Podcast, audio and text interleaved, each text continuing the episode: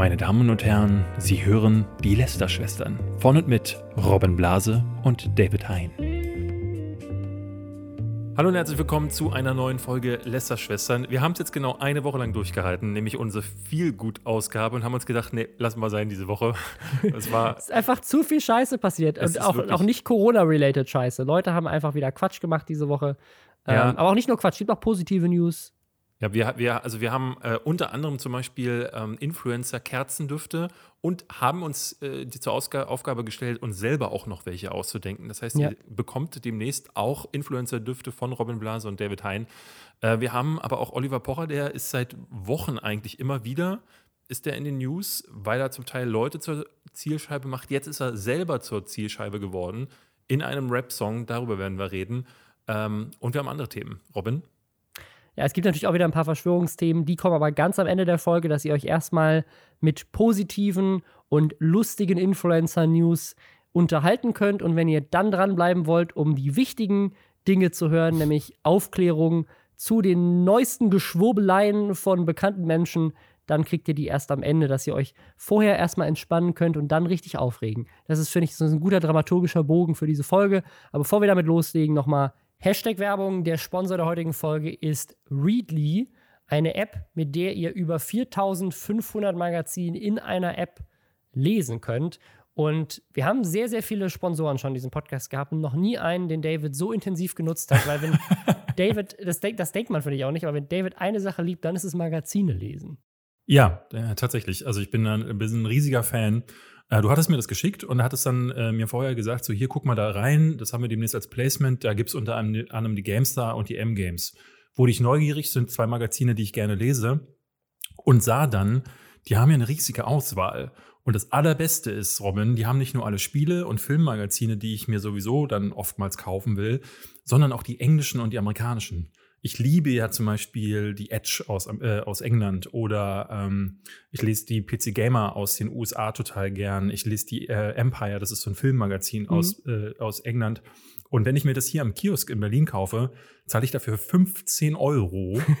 ist extra weil, ja, weil ja die, nur für dich. Ja, ist wirklich so. Du musst die Importgebühren ja noch bezahlen. Und bei Readly, also nicht nur, dass es ja jetzt ähm, für äh, eine kurze Zeit kostenlos äh, test, zu testen ist, sondern du zahlst dann weniger äh, als für eine Ausgabe, die ich normalerweise für dieses britischen Hefte. Und ich dachte so, warum habe ich denn das ewig gemacht? Warum ist diese, gibt es diese App erst jetzt? Und ich habe jetzt die letzten Wochen mit nichts anderem verbracht, als mich, vor allen Dingen, das ist das, ist das Geile, du hast nicht nur die aktuellen Ausgaben da drin, sondern du kannst dir aufs Handy, auch kannst du dann äh, äh, auch offline nutzen, lädst du dir die Ausgaben runter und kannst dir dann die Ausgaben der letzten Monate alle noch durchlesen.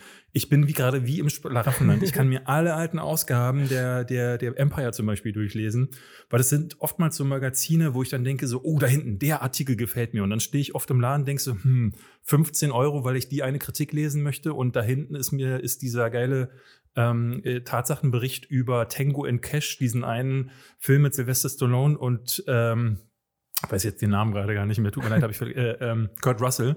Äh, und also du, du, siehst, ich werde enthusiastisch, weil ich gerade sehr enthusiastisch. Ne, und ich kann dann auf das Heft klicken und kann dann im Lesemodus, weil ich erst dachte, oh, jetzt muss ich dann immer so ran scrollen und dann erkenne ich die Texte nicht. Nee, für sehr viele Magazine gibt es einen speziellen Lesemodus, wo ich dann das auch groß angezeigt bekomme.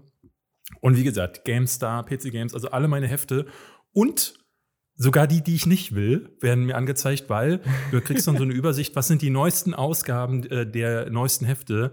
Äh, es gibt so eine Seite, die heißt Magazine und da kannst du, da kriegst du dann alles angezeigt. Also diese ganzen Magazine, über die wir uns ständig lustig machen, alle, die alle, A, die aktuelle. Äh, alle, die auf der Tour waren, wissen, welche Magazine wir meinen. Ähm, ja, äh, die zwei, das neue, Frau mit Herz, sieben Tage. Und äh, ist also allein da durchzuscrollen und äh, Robin, ich habe hier, hier mal, ich habe die App gerade offen.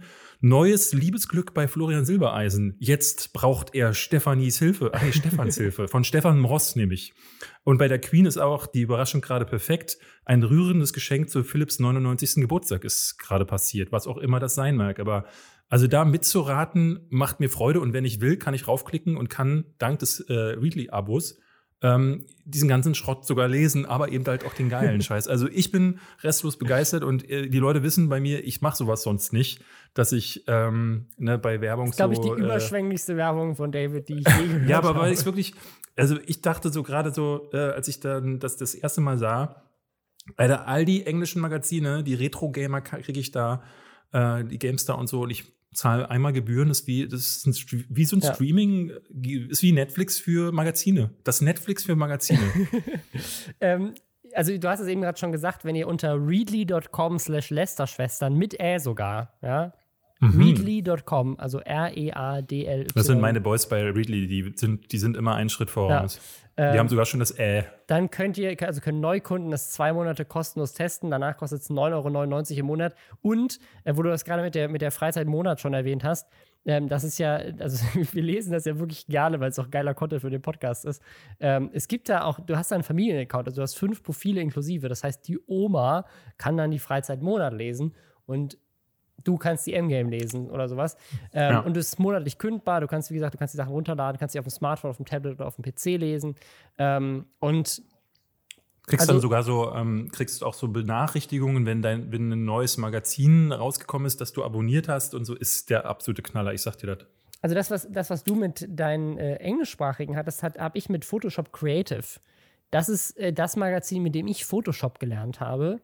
Und ähm, das, äh, da habe ich, da hab ich immer so gekauft und dann sind da immer so Tutorials drin, die du so eins zu eins nachmachen kannst, um irgendwie zu lernen, wie man Photoshop richtig bedient und so. Und so habe ich mir ganz viel beigebracht, so am Anfang meiner YouTube-Karriere.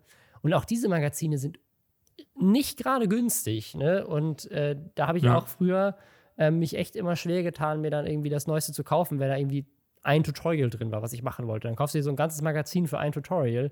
Und hier kannst du halt für 9,99 Euro einfach auch ne, in der Zeit zurückgehen, ähm, kannst äh, einfach die Sachen machen und die Sachen lesen, die, dich, die du spannend findest und den Rest halt nicht. Und hast irgendwie ein richtig geiles Abo. Das finde ich ein, ein sehr Also gerade jetzt während der Corona-Zeiten kannst du die, du kannst dich da tot lesen, weil also wenn du das jetzt gerade entdeckst, diese App, und dann siehst, was da alles auch an vergangenem Content. Ich habe ehrlich gesagt mir jetzt noch nicht die Mühe gemacht zu gucken, wie lange geht das zurück. Ist, glaube ich, auch Ähm, unterschiedlich, je nachdem, welche Magazine auch bei Readly vermutlich. erschienen sind bisher. Aber äh, genau, also das äh, könnt ihr, wie gesagt, machen unter readly.com slash Lästerschwestern mit Ä und könnt, ja, ganz viele tolle Sachen lesen. Wir sitzen ja jetzt alle gerade ganz viel zu Hause. Ne? Und weil das ja ganz schnell dazu führen kann, dass sich der Raum so mit Düften voll saugt, die wir alle eigentlich da gar nicht wollen, gibt es die Lösung. Unter anderem von Dagi B. Es gibt nämlich die sogenannte Juwelkerze. Habe ich noch nie von gehört, aber das Clevere und äh, Großartige an dieser Kerze ist, Robin, es ist eine Kerze, aber eine Kerze, die 40 Euro kostet. Ist das, nicht krass? das ist für Kerzen teil, teilweise finde ich tatsächlich, also ich weiß auch nicht, wo das herkommt, warum Kerzen so ein krasses Lifestyle-Produkt geworden sind, aber ich sage nur mal, die Gwyneth Paltrow Vagina-Kerze, die nach Gwyneth Paltrows Vagina riecht, kostet, Die gibt es wirklich. die gibt's wirklich, die kostet 75 Dollar, ja, also da sind 40 Euro für Duggy Bees, obwohl die riecht nicht nach Duggy Bees äh, Vagina, glaube ich. Äh, deswegen ist das, ist 40 könnte man Euro, finde ich, da legitim. Aber Ja. David, du hast ja noch gar nicht das, das Ding, das große Feature dieser Kerze genannt, was den Preis rechtfertigt. Das wollte ich wir haben, dir überlassen. Ja, Du bist ja okay. der Schmuckexperte bei Ich uns bin jetzt, ich bin, genau, äh, und zwar die Juwelkerze enthält, wie könnte es anders sein, natürlich ein Juwel, nämlich ein Schmuckstück aus Silber oder Gold. Man kann sich auch auswählen, welches von beiden man möchte. Ja. Und man brennt die Kerze ab und irgendwann ist dann in der Kerze Schmuck in unterschiedlichen Designs drin. Das ist, das ist quasi so, ein- so eine Boosterpackung für Schmuck, so ein Ü-Ei. Ja. So, ein- so, ein- so ein brennendes Ü-Ei. Das und heißt, du weißt ähm, halt nicht, was drin ist, bis es abgebrannt ist oder halt Ja. so halb abgebrannt ist. Und dann kannst du da aus dem heißen Wachs eine, so eine Dein Kette rausfummeln, dir die Hände verbrennen. Das Schmuckstück ist voll Wachs und dann hast du so ein, das ist äh, wirklich, wirklich ein brennendes Ü-Ei, aber das Spielzeug ist richtig heiß und klebrig. genau. Und riecht dann für immer nach Dagi. Ja.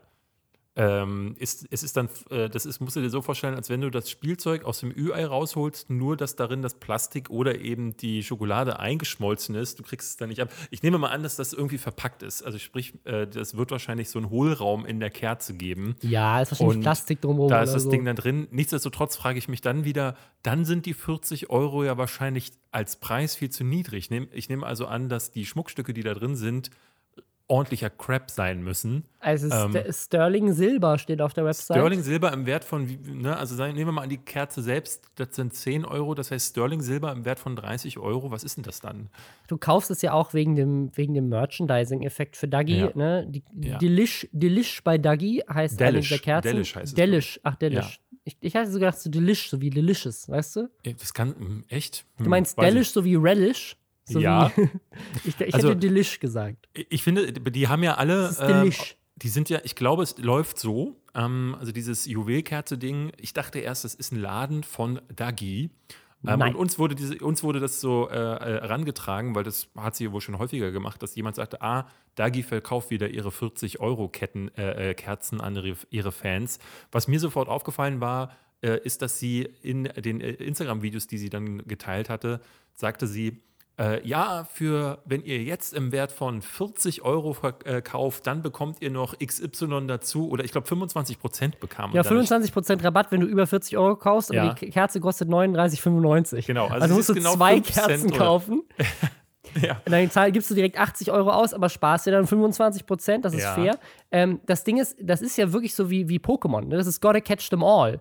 Das, das, ich ich stelle mir so diese ganzen kleinen Mädchenzimmer vor, wo einfach so 20 Kerzen auf dem Fußboden stehen. Alle werden Ja. in Highspeed abgebrannt, damit du an die unterschiedlichen Schmuckdesigns rankommst, weil die möchtest du ja dann auch morgen tragen. Der, der Raum ist einfach gefüllt von Ja. Düften. Düfte, ne, Delish zum Beispiel, ist ein wohliger Mix aus Vanillekipferln mit einem Hauch von Kokos und Sandelholz. Das, das muss man dazu sagen. Diese ganzen Düfte haben ja dann hä- häufig noch ähm, solche, äh, äh, solche, solche, also so eine Beschreibungstexte. Und die finde ich fast noch besser als alles Super. andere. Also es gibt ja auch mehrere Influencerinnen und ich, ich glaube, es läuft so, dass Das, die, ich glaube, das muss man dazu sagen. Es ist, also es ist nicht Dougie Bees Shop, Nein. sondern es ist ein, ein Anbieter, der das generell auch macht. Also einfach Juwelkerze, die verkaufen die auch so. Aber sie verkaufen halt auch Influencer-Editionen, wo Influencer glaube, die designen keine- die dann, die, oder? Wirklich? ich glaub, Also, meinst du, meinst du, Dagi B ist in den Laden gegangen und hat gesagt, ich hätte, geben Sie mir mal eins von den Vanillekipferln und ein bisschen was von dem Kokos hier und dann machen wir eine Kerze draus. Also meinst du, die Ich haben, sich, glaube, die haben sich da das- abgesprochen? Das glaube ich nicht. Also es kann sein, dass es äh, dass das auch so läuft. Ich äh, hätte jetzt gedacht, dass sie vielleicht beim Design eine Mitsprache haben. Dass sie sagt, Vom ich hätte meine Kerze gerne in schwarz, damit, wenn du zu Hause äh, dein Pentagramm aufzeichnest und die, äh, den, was das Nee, aber die, also die Kerzen sehen alle identisch aus. Ja? Also Nee. war, ist das war jetzt so mein Gefühl. Also, Nee, also, ich habe das Gefühl gehabt, dass die eine ist mal grau und hier ist mal ein bisschen äh, aber, aber, aber dran. es, ist eine, es ist eine einfarbige Kerze mit ein bisschen geschwungenen Text vorne drauf. ja, du hast keine Ahnung von Kerzen. Bist du hier der Kerzenexperte oder ich? Okay, also, also ich, ich konnte schon die drei Kerzen von Dagi gar nicht auseinanderhalten. Die eine Ja. heißt Delish oder Delish. Eine ja, ist ich, Be ich, es muss. Delish sein, David.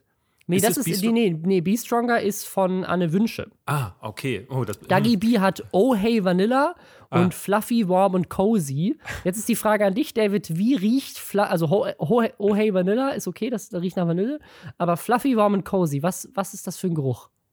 Mm, Na, warm and cozy, das klingt nach Kuscheln. Und Mhm. äh, wenn ich an Kuscheln denke, dann denke ich an, ja, an Gwyneth Paltrow's Vagina, würde ich dann. Nee, würde- nee.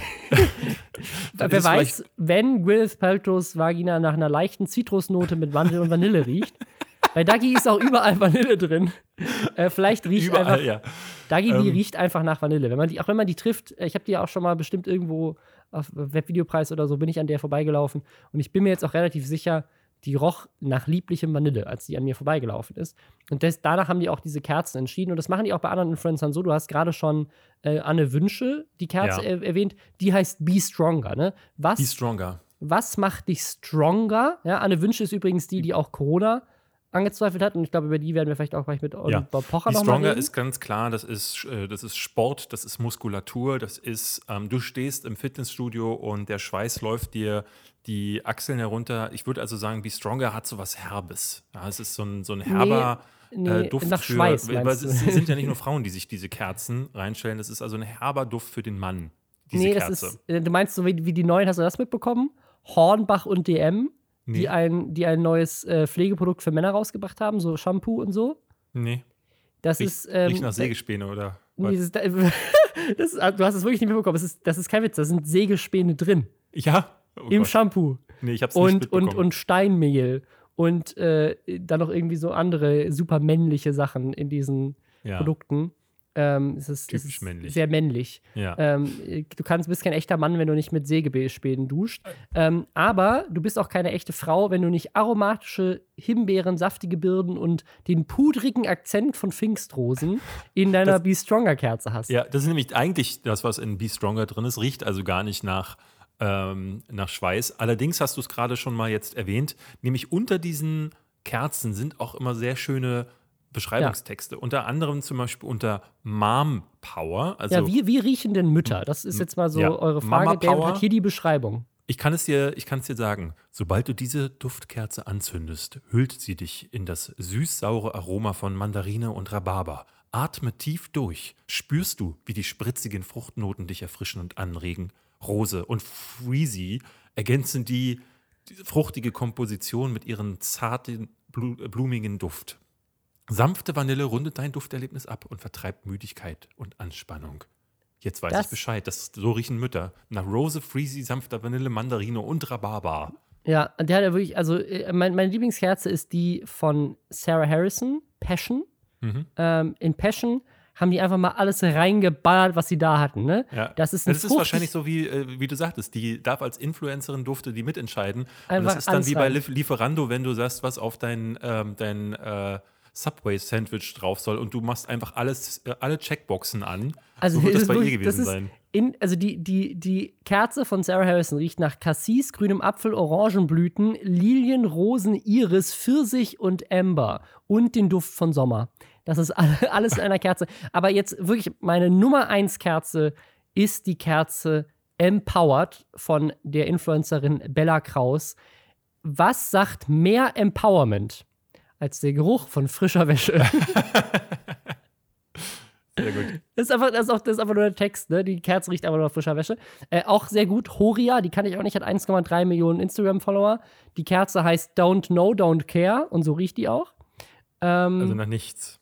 Äh, Hauptsache 40 Euro verdient, egal wie es riecht. Das ist, Ja. das ist das Motto. Ähm, es Okay, gibt auch noch also- ein paar andere, von Daniela Katzenberger zum Beispiel, die hat eine Katze, die hat eine, Ker die hat eine Katze, eine Kerze. Und ähm, ich würde einfach sagen, wir designen jetzt auch Influencer-Kerzen, David. Ja. Ich hatte, als wir neulich, ähm, als wir neulich über dieses Thema schon gesprochen hatten, da hatte ich schon ähm, kurze Idee, ähm, da sind wir nämlich drüber drauf gestoßen, äh, dachte ich so, wie wäre so eine andere Kerze von einem anderen Influencer, Monte, die Kerze für dicke Luft im Raum, fand ich, fand, wäre wär doch sowas, ne? Für, dein, Ja. für, für den leichte, für ein bisschen dicke Luft im Raum. Aber nee, wir haben uns jetzt drei Kerzen überlegt und wir wissen noch nicht, was der andere sich überlegt hat für eine Kerze. Ich Ja. habe die mit einem Besch- Beschreibungstext gleich noch hinterlegt. Hast du das auch gemacht? Ich habe das nicht, ihr müsst das jetzt gleich improvisieren. Ich, ich bin mir auch nicht sicher, ob das wirklich so lustig ist, aber ähm, ihr könnt auf jeden Fall auf Reddit abstimmen, welche Kerze ihr euch am liebsten kaufen würdet. Mach das mal. Ja, also wer will an, willst du anfangen oder ich? Äh, fang du mal an. Ja, okay. Also bei dieser Kerze sage ich euch gleich, ähm, wenn es die wirklich gäbe, wäre jetzt eurer, euer, würdet eurer Finger jetzt schon über dem Einkauf-Button schweben. Bulette, presented by Tanzverbot. Erlebe den vollmundig fleischigen Duft einer saftigen Rinderbulette. Als hätte sie unser Tanzi gerade frisch für 28 Cent bei Aldi geschossen und in einen kötzlichen Fleischsalat verwandelt. Tauche ein in das Geruchserlebnis aus Knorpelresten und Geschmacksverstärkern und transformiere auch dein Wohnzimmer in ein olfaktorisches Gesamterlebnis der Güteklasse D. Bulette Wow. Tanzverbot. Ja, das, Das, der, ist, der ist richtig wäre meine erste Ke- richtig Kerze Mühe für dich. gegeben für die Kerze. Sehr gut. Ähm, ich ich, ich, ich mache auch meine Influencer-Kerze. Also ich finde, wer auf jeden Fall eine Kerze braucht, ist JP Performance. Äh, ja, stimmt. Ja. Genieße den frischen Duft von Abgasen. Ja. Verbrannte Öl- Reifen. Äh, verbrannte? Reifen, verbrannte Reifenreste und Ölwechsel. Mhm. Ja, das, das Einfach einmal anzünden und in deiner eigenen Wohnung riecht es so wie in einer Tiefgarage. Obwohl es gibt ja Leute, die lieben den Geruch von Tiefgaragen. Ne? Emily auch, meine Tochter, die sagt immer, es riecht so gut, wenn sie in Tiefgaragen kommt. So wie ein Keller. Kennst du Leute? Es gibt Leute, die lieben diesen feuchten Geruch von Keller. Ich finde, lieb mag den auch irgendwie. Mhm, ja, ich Also glaube, vielleicht also ist das eine echte Kerze. Normalerweise würde ich jetzt sagen, da verbindet man auch einen Geruch mit, den man in der Kindheit toll fand. Aber wenn deine Tochter jetzt gerade ja erst Kind ist, vielleicht lernt sie das auch gerade erst. Aber warum, warum man das so Äh, vielleicht, sieht, vielleicht, ich meine, verbindet sie es mit Kindheit, weil wir sie öfters mal in der Tiefgarage zurücklassen. Nein, machen wir nicht. Muss ich aber kurz, man weiß es nicht. Ja, eine kurze Truth Bomb. Äh, ich habe jetzt einen, ähm, für alle äh, äh, Engländer habe ich jetzt natürlich auch eine englisch benannte Kerze, nämlich Reaction, presented by Unge. Ein Duft wie tausende andere, ohne eigene Note, ganz billig kopiert. Das ist die Welt von Reaction. Erlebe einen Duft, der riecht, als wäre er schon dreimal zuvor im Raum versprüht worden. Eine Explosion längst bekannter Eindrücke, die in der Nase sticht wie eine 1000 Grad heiße Klinge. Das ist Reaction von Unge. Äh, das, das ist auch wieder so ein Name, den gibt es 100%. Ja, ja. Also ich, wahrscheinlich, wahrscheinlich gibt es das als Kerze sogar schon, nur Ja. halt nicht von Unge, aber Ich finde, deine Kerzenidee ist sehr ähnlich wie meine. Ich habe nämlich noch Simon Desue. Das ist die Kerze, wo sie einfach die Kerzengerüche von allen anderen Kerzen zusammengegossen haben, weil er keine originelle Idee hatte. und die heißt direkt Simon Desue. Der ist einfach nur nix bei Simon Desue. Nix. Ja. Schön. Das, aber das, das, das, ich hätte auch noch im Angebot äh, die Katja Krasavitsch Vagina-Kerze. Das ist so mein Bonus. Ja. Einfach weil nachdem Gwyneth Paltrow das gemacht hat, muss sie das eigentlich auch machen. Ähm, aber ich hätte, was ich auch noch hätte, ist Yeezys. Die Kerze bei ApoRed. ja. Nach getragenen oder Ja, ungetragenen? nach getragenen Yeezys. Ich, ich muss Ja. noch meinen Pitch hier erstmal machen. Wir bei Juwelkerze haben jeden einzelnen Schuh von ApoRed durchgetestet und von unseren olfaktorischen Experten untersuchen lassen, um den perfekten Geruch von ApoReds Yeezys in dieser Kerze Ja. Realität werden zu lassen. Ja, Schweiß für deine Nase. Mit klingt auch Yeezys. super. Ich habe jetzt auch noch eine Kerze, die meine dritte, und ich glaube, die wird einschlagen, weil sie hat einen französischen Namen und da Mhm. weiß man ja, das klingt nach Kultur. Ähm, es ist nämlich Merde, powered by Knossi. Hat Ihnen auch schon mal jemand Scheiße geschickt?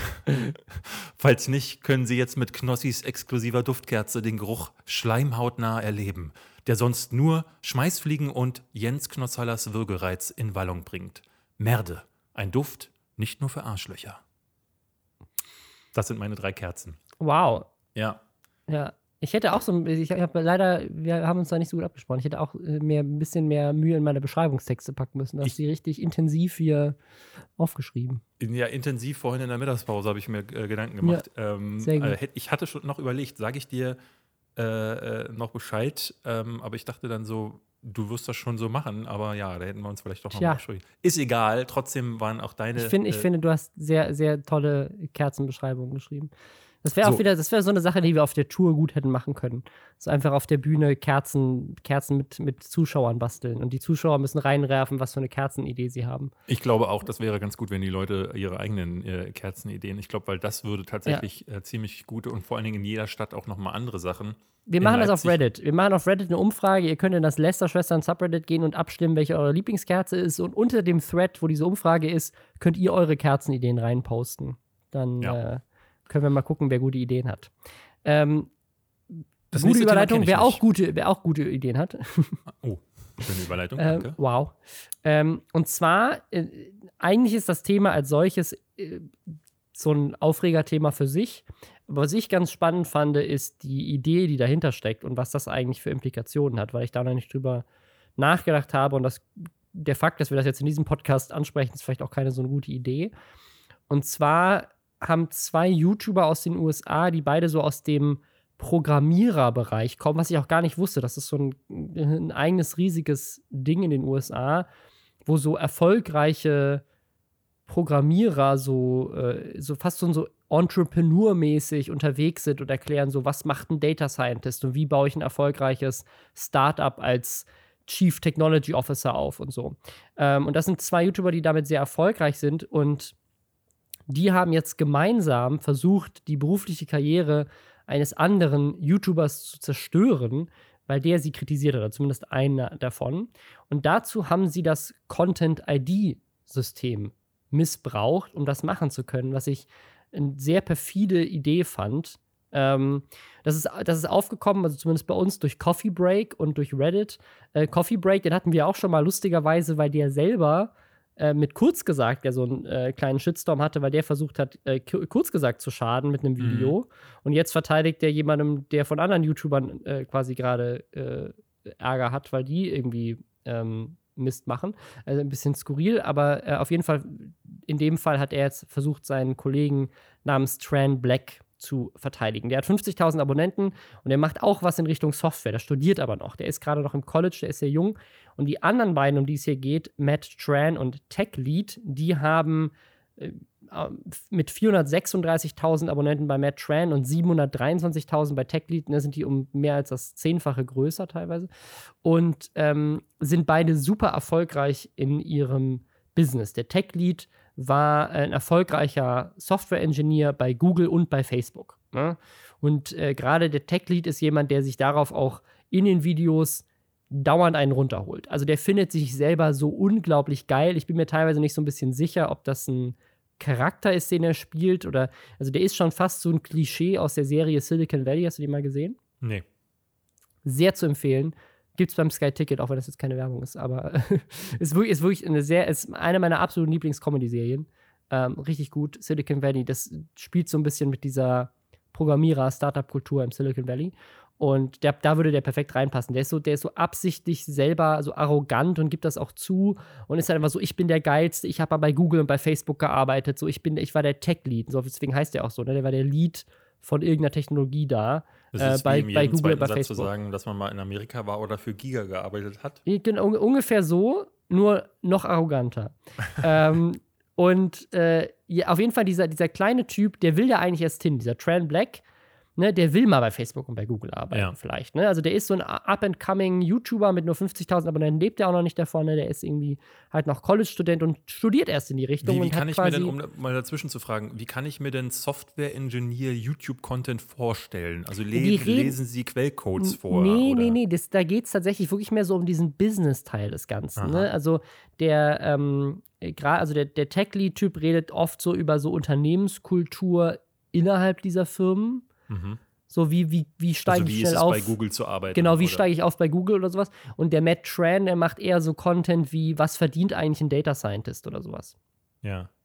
Ähm, und machen quasi mehr so, so, so, das mehr so die Business, die Business, das Business-Element von Software Engineering. Die Frage, die ich mir dann immer stelle, ist: Bist du wirklich ein erfolgreicher äh, Google-Programmierer, ähm, wenn du nicht mehr bei Google bist? Ja, TechLead ist zum Beispiel, der gibt es auch zu, ist von Facebook gefeuert worden. Also Aha, okay. weiß ich auch nicht. Da kommt aber, aber schon ein Schuh draus. Ähm, ja, auf jeden Fall, äh, dieser, dieser Tran Black hat ein Video gemacht, wo er erst TechLead kritisiert hat. Ne, und hat gesagt, so der, der macht, ne, ist irgendwie, keine Ahnung, seine Videos sind nicht geil, findet ihn nicht cool, ähm, ist halt einfach ein arroganter Typ. Und daraufhin hat der dessen Videos gestrikt. Er hat quasi mhm. einen Copyright-Strike eingeleitet, was er nicht hätte machen dürfen, wahrscheinlich, äh, wegen Fair Use, gerade in den USA, ähm, weil ihm die Kritik nicht gefallen hat. Diese Strikes sind dann auch wieder aufgehoben worden. Ähm, dann hat er Matt Tran kritisiert, der Tran Black. Ist ein bisschen verwirrend, weil die beide Tran heißen. Ähm, aber quasi der Tran Black ist quasi das Opfer hier und der Matt Tran ist der größere YouTuber. Der, der kleine YouTuber hat den größeren, hat den größeren kritisiert. kritisiert. Mhm. Genau. Und das fand der gar nicht lustig und hat sich daraufhin mit Tech Lead zusammengetan, weil die ja beide sozusagen, ne, kommen beide aus derselben Szene, sind beide kritisiert worden von demselben Typen und haben dem gedroht und haben gesagt, wenn du die Videos nicht entfernst, dann doxen wir dich. Also doxen, ne, ver veröffentlicht deine persönlichen Infos und deine Daten und ne, haben ihm halt gedroht, haben ihn erpresst eigentlich. Und nachdem er die Videos dann nicht gelöscht hat, hat der Tran, äh, der Matt Tran einen Artikel geschrieben mit dem echten Namen von dem Tran Black, der, glaube ich, bis zu dem Zeitpunkt nicht bekannt war. Also ich weiß auch gar nicht, ob der Tran Black heißt oder der Kanal so heißt. Also seinen bürgerlichen Namen und seine Adresse und all diese Infos. Und hat einen Artikel geschrieben, dass man den nicht anstellen soll, wenn er aus dem College raus ist. Also Leute, die halt bei so großen Tech-Unternehmen wie Facebook und Google gearbeitet haben, schreiben quasi einen Artikel, stellt diesen Typen nicht an, wenn er quasi seine ersten Jobbewerbungen hat. Und dann in Klammern, weil er uns mal auf YouTube kritisiert hat, das steht natürlich nicht im Artikel. Ne? Also, die haben quasi versucht, seine berufliche Karriere abseits von YouTube zu zerstören, bevor sie überhaupt anfängt, weil der sie in einem YouTube-Video kritisiert hat. Und jetzt ja. ist halt vor allem die Frage, wieso konnten sie das? Woher wussten die überhaupt, wer, der, wer das ist, über seinen YouTube-Kanal hinaus? Weil du, wenn du bei YouTube einen Content-ID-Claim erstellst, egal ob der legitim ist oder nicht, damit die andere Partei den anfechten kann, muss die ihre gesamten persönlichen Daten bei YouTube angeben. Und die werden wohl dann an die Person, die den Content-ID-Claim gemacht hat, so weitergeleitet. Das heißt, der, der Tech-Lead hatte die persönlichen Daten von Matt Tran, weil er unrechtmäßig sein Video gestrikt hat und damit er den Strike aufgehoben bekommen hat, musste er ihm seine, seine persönlichen Daten schicken. Was jetzt bedeutet, wenn man das mal weiterdenkt, ist, wenn du zum Beispiel wissen wollen würdest, wo bekannter YouTuber XY lebst und wie der heißt, könntest du einfach irgendeins seiner Videos claimen. Muss ja nicht mehr rechtmäßig sein, weil das Content-ID-System sagt, ja, ist ein Claim. Und damit er released wird, was ja jeder YouTuber versuchen würde, gerade wenn er so völlig skurril unrechtmäßig ist, müssen diese YouTuber ihre Daten hinterlegen. Und die werden dann wohl anscheinend einfach weitergeleitet. Und das ist ja mal ein richtig krasser so Sicherheitsfehler. Mhm. Ähm, wir hatten das ja auch schon mal, ne? Die, die, die Lester-Schwestern-Podcasts wurden auf YouTube hochgeladen von irgendjemandem aus Hanoi. Ja. ja. Und wir haben versucht, die runternehmen zu lassen. Und der hat dann auf Vietnamesisch zurück, zurückgeschrieben, ähm, das äh, muss man dann in Google Translate übersetzen. Das stimmt nicht, das sind seine Podcasts. Und äh, um dann weiterzumachen, hätten wir auch äh, da Daten hinterlegen müssen und ähm, hätten einen Anwalt einschalten müssen und so. Ja. Also deswegen was, ich, was ich echt krass finde. Also es ist halt wirklich dann so, der eine sagt nee und dann sagt der andere noch mal einmal mehr nee und dann ist sagt so weist YouTube plötzlich alles von sich und sagt so jetzt müsst ihr das auf einer ganz anderen Ebene klären. Finde ich generell recht schwierig diese Art und Weise, aber dass es eben derart missbraucht werden kann, finde ich dann noch ätzender. Ja, also ich, ich, weiß auch nicht, inwiefern diese Daten, die man da angibt, korrekt sein müssen. Also ob jetzt jemand, der zum Beispiel in einem YouTube-Netzwerk ist oder ein Management hat, ob der nicht einfach auch die Management-Daten da angeben könnte oder die Daten von, einer, von einer, ne, einem Büroservice oder sowas, den ja viele YouTuber sowieso nutzen, auch für im, im, im äh, Impressum. Du hast ja Impressumspflicht und möchtest deine privaten Daten da nicht angeben. Ne? Aber da, ähm, ja, das ist schon echt äh, ein bisschen problematisch und in dem Fall ähm, ja, war das nicht so schön. Das ist dann öffentlich geworden. Äh, der Matt Tran hat sich dann jetzt auch entschuldigt und hat so ein Video gemacht, wo er ne, das sehr offen anspricht und sagt, das tut ihm super leid. Die Videos von ihm haben halt inzwischen alle krasse Dislike-Raten. Und was ich super spannend finde, ist aber Tech Lead hingegen, der ist halt weiterhin super arrogant und hat erst ein Video gemacht, das heißt Addressing My Haters in Klammern as a Millionaire. wo er dann darüber redet, dass okay. er halt so unglaublich reich ist und äh, es ihm scheißegal ist, dass die Leute ihn haten. Und dann hat er ein Video gemacht, My Pop Public Apology, wo man dachte, okay, jetzt, jetzt entschuldigt er sich, nachdem das letzte Video auch wieder krasse Dislikes gehagelt hat. Und das Video fängt quasi an mit This apology is sponsored by und dann kommt erstmal ein Placement. Oh nein. Ey, und dann und dann sagt er quasi, ich habe ja mal bei Facebook und Google gearbeitet, erwähnt er wieder dreimal in jedem ja. zweiten Satz.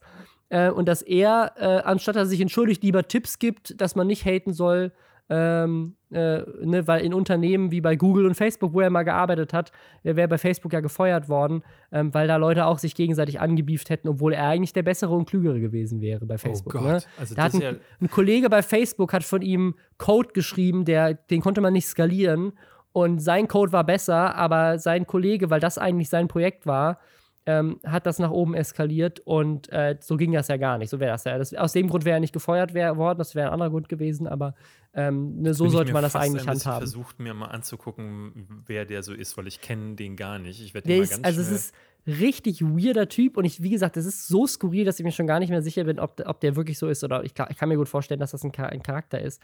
Aber ich hatte auch irgendwo gelesen, dass seine Frau ihn auch verlassen hat. Also dass er, dass der irgendwie so ein bisschen in so einem selbstzerstörerischen Spiral ist, wo Also er quasi immer der- der absichtlich arroganter und Arsch, Arschlöcher, Arschlöcherlicher wird. Arschlöcheriger?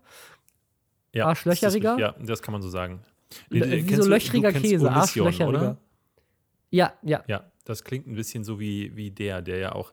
Also ich glaube, du, du, du kannst dich auch sehr, sehr gut verwirklichen auf äh, so einer Plattform, wenn du irgendwie so eine Profilneurose hast oder wenn eben äh, irgendwie eine narzisstische Störung. Wir kommen da gleich dazu, weil wir über Oliver Pocher noch reden. Weil bei dem kann man es nämlich gerade sehr schön betrachten. Ich habe jetzt bei dem nicht viel gesehen, aber Oliver Pocher äh, eskaliert ja auch auf Twitter ganz schön. Ich finde das immer sehr interessant, wenn dann, ähm, wenn dann die Reaktion auch so extrem ist. Ne? Also normalerweise würde man ja sagen, gesundes Verhalten ist einzusehen, was man gemacht hat oder zumindest zu reflektieren und dann zu gucken, wie geht man damit um. Aber wenn das dann wieder nur in ein in, ähm, toxisches Verhalten umgemünzt wird, dann ähm, kann, kann, glaube ich immer, dass solche Leute echt ein ganz schön tiefes Problem haben.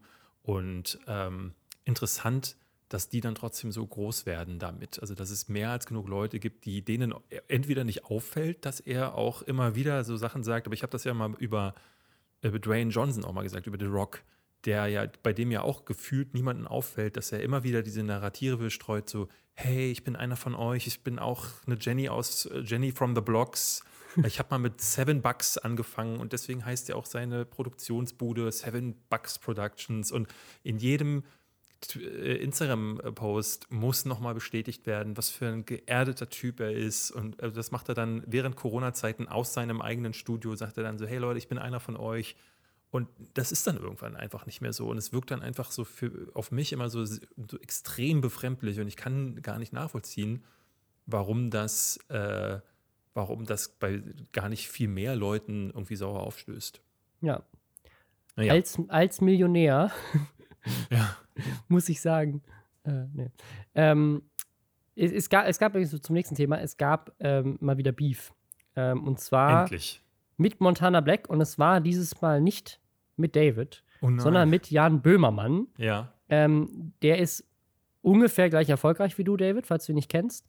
Ähm, Montana Black oder, oder Jan Böhmermann? Äh, Jan Böhmermann. Montana Ah, ja. Black ist jenseits von dieser Welt. Aber laut Montana Black ist Jan Böhmermann überhaupt nicht erfolgreich. Den kennt eigentlich keiner. Der hat nämlich eine gescheiterte Karriere, der Jan Böhmermann. Ne? Der ist einfach, der ist nur neidisch. Das, ich, Ähm, wollte gerade sagen, viel irgendwo das Wort Neid, weil Nee, das ist ja diese nicht. typische ähm, Denunzierungstaktik, die auch Donald Trump ja gerne fährt. Ne? Sobald da jemand ist, der, äh, äh, der, den er selber dann vielleicht auch noch nicht auf dem Schirm hatte, dann ist der gescheitert, dann ist der Fake, dann, ähm, also die, auch Magazine, mit denen er, äh, die ihn angreifen, sind immer ähm, kaputt oder sind am, äh, die Zahlen sinken oder es muss immer ein denunzierendes Element irgendwie dabei sein.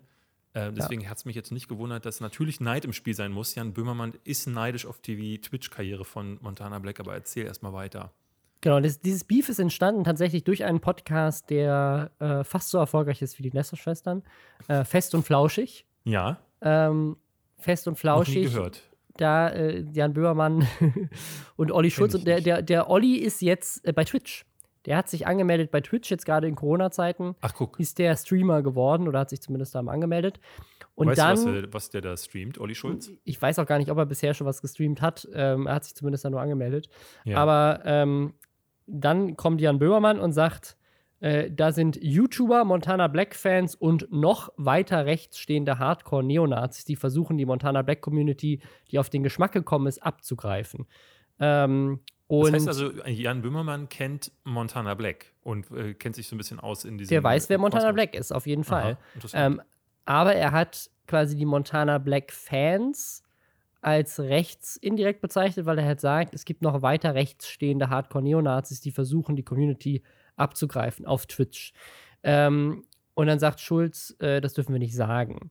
Ähm, das hat natürlich äh, sehr viel Kritik geerntet, auch von anderen YouTubern. Mr. Trashback zum Beispiel hat sich da eingeschaltet. Ähm, und aber auch von Montana Black und von seiner Community. Die meinten so, warum sagt er, wir sind rechts und versuchen die abzugreifen? Warum sagt er das auf Twitch quasi YouTuber, Montana Black Fans und äh, Hardcore-Neonazis sind? Ähm, also, dass, dass es auf Twitch sicherlich auch irgendwie Rechtsextreme gibt, das, da bin ich mir sehr sicher. Mhm. Aber ich finde es auch ein bisschen schwierig, Montana Black-Fans jetzt automatisch als rechts zu bezeichnen. Also es gibt Ja. natürlich zu, zu Montana Black dieses, dieses ein Ding mit ähm, diesen Fotos von diesen Nordmännern, ist das glaube ich, diese. Ich glaube, darauf äh, bezieht er sich auch. Also würde genau. ich mir fast. Äh, ähm, also es ist jetzt nicht so, als hätte Montana Black irgendwie noch nie in irgendeiner Form Kontakte zu rechtsextremen Menschen gehabt. Da gibt es Mhm. nämlich Beweisfotos. Ähm, aber es macht aber seine es ist jetzt nicht nicht- automatisch zu. das macht äh, seine, genau, Hardcore-Neonazis.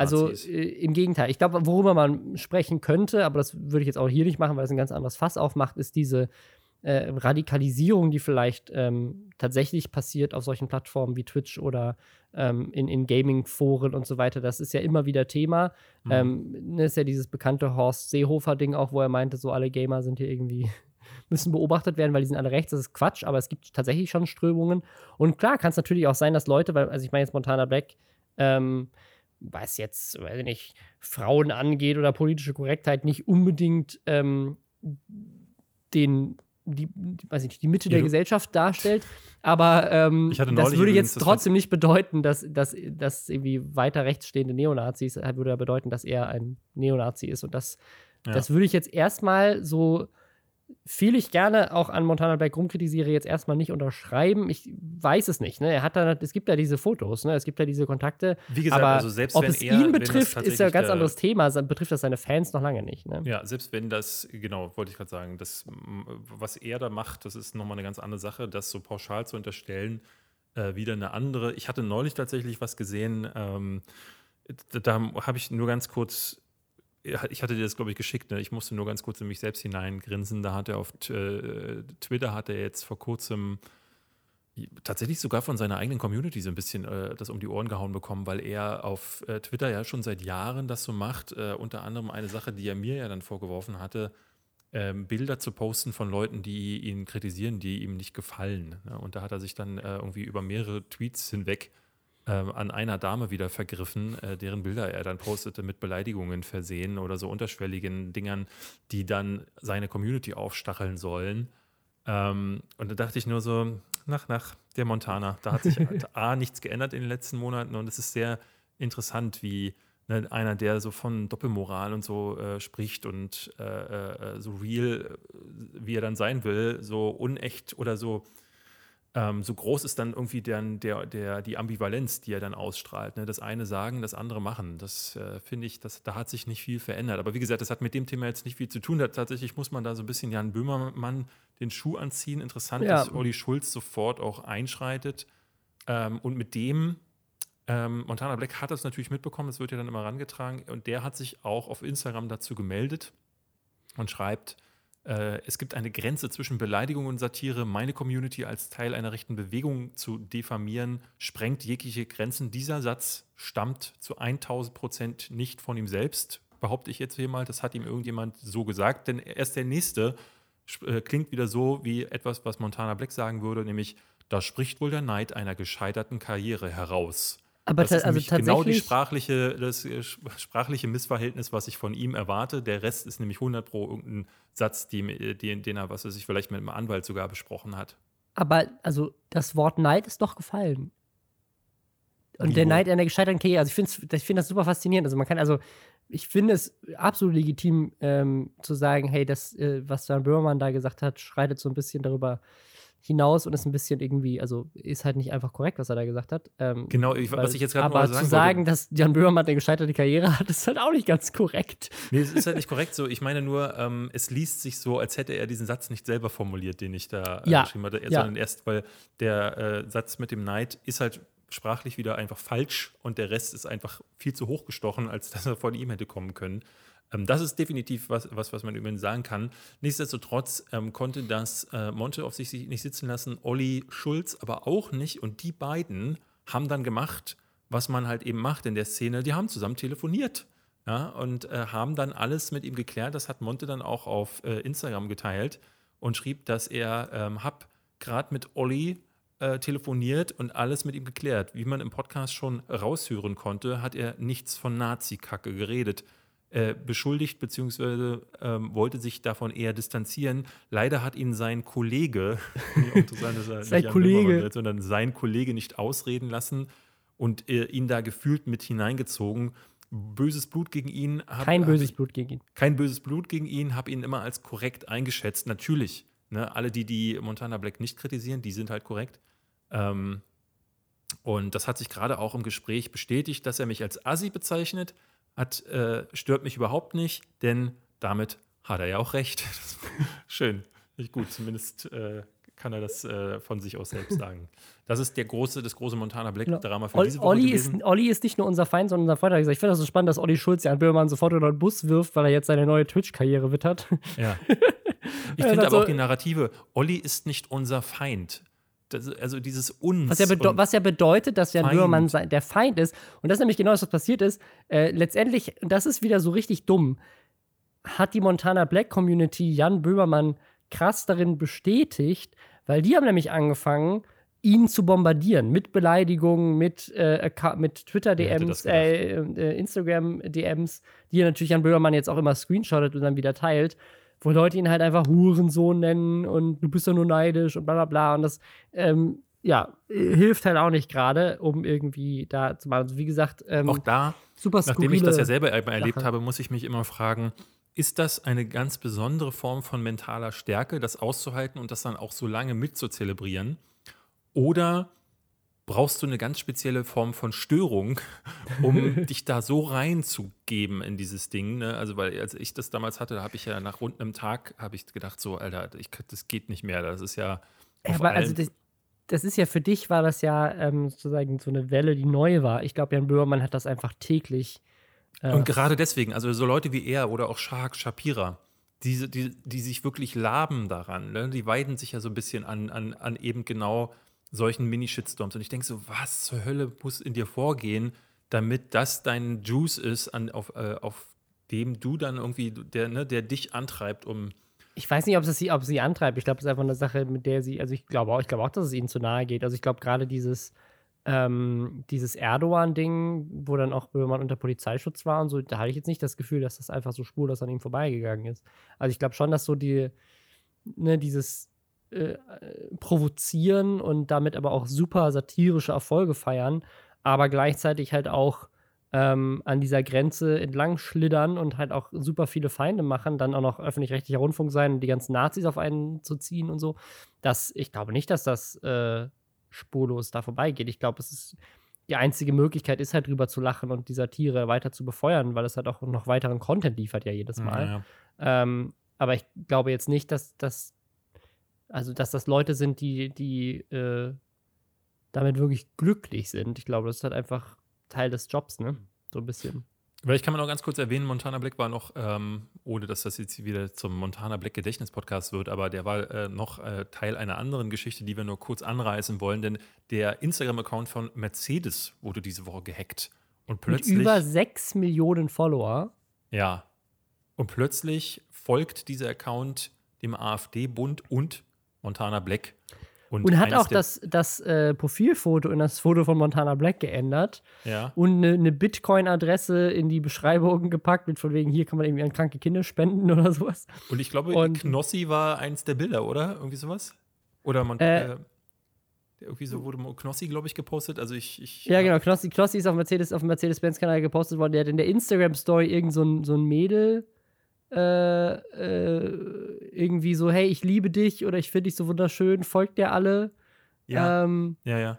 Äh, und die wiederum hatte auf Twitter, hatte ich dann gesehen, gepostet, so, hä, die Leute beschuldigen mich schon, ich hätte das gehackt, weil ich auf mich hingewiesen äh, habe. Ähm, und sie kriegt jetzt gerade die ganze Zeit Nachrichten, dass sie ähm, die geile Heldin wäre, die Mercedes-Benz gehackt hätte und sie distanziert sich davon. Das hatte ich gesehen.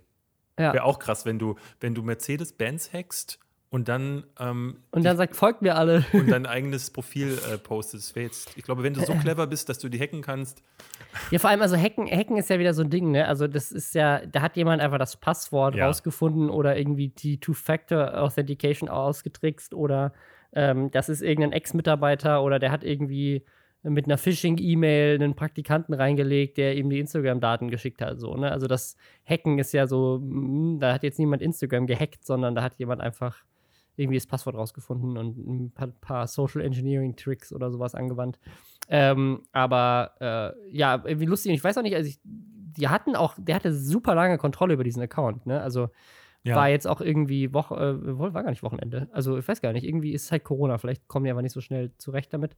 Aber dafür, dass das irgendwie einer der größten Brand-Accounts ist mit über 6 Millionen Follower, hat Instagram da relativ lange für gebraucht, da zu reagieren. Ähm, keine Ahnung.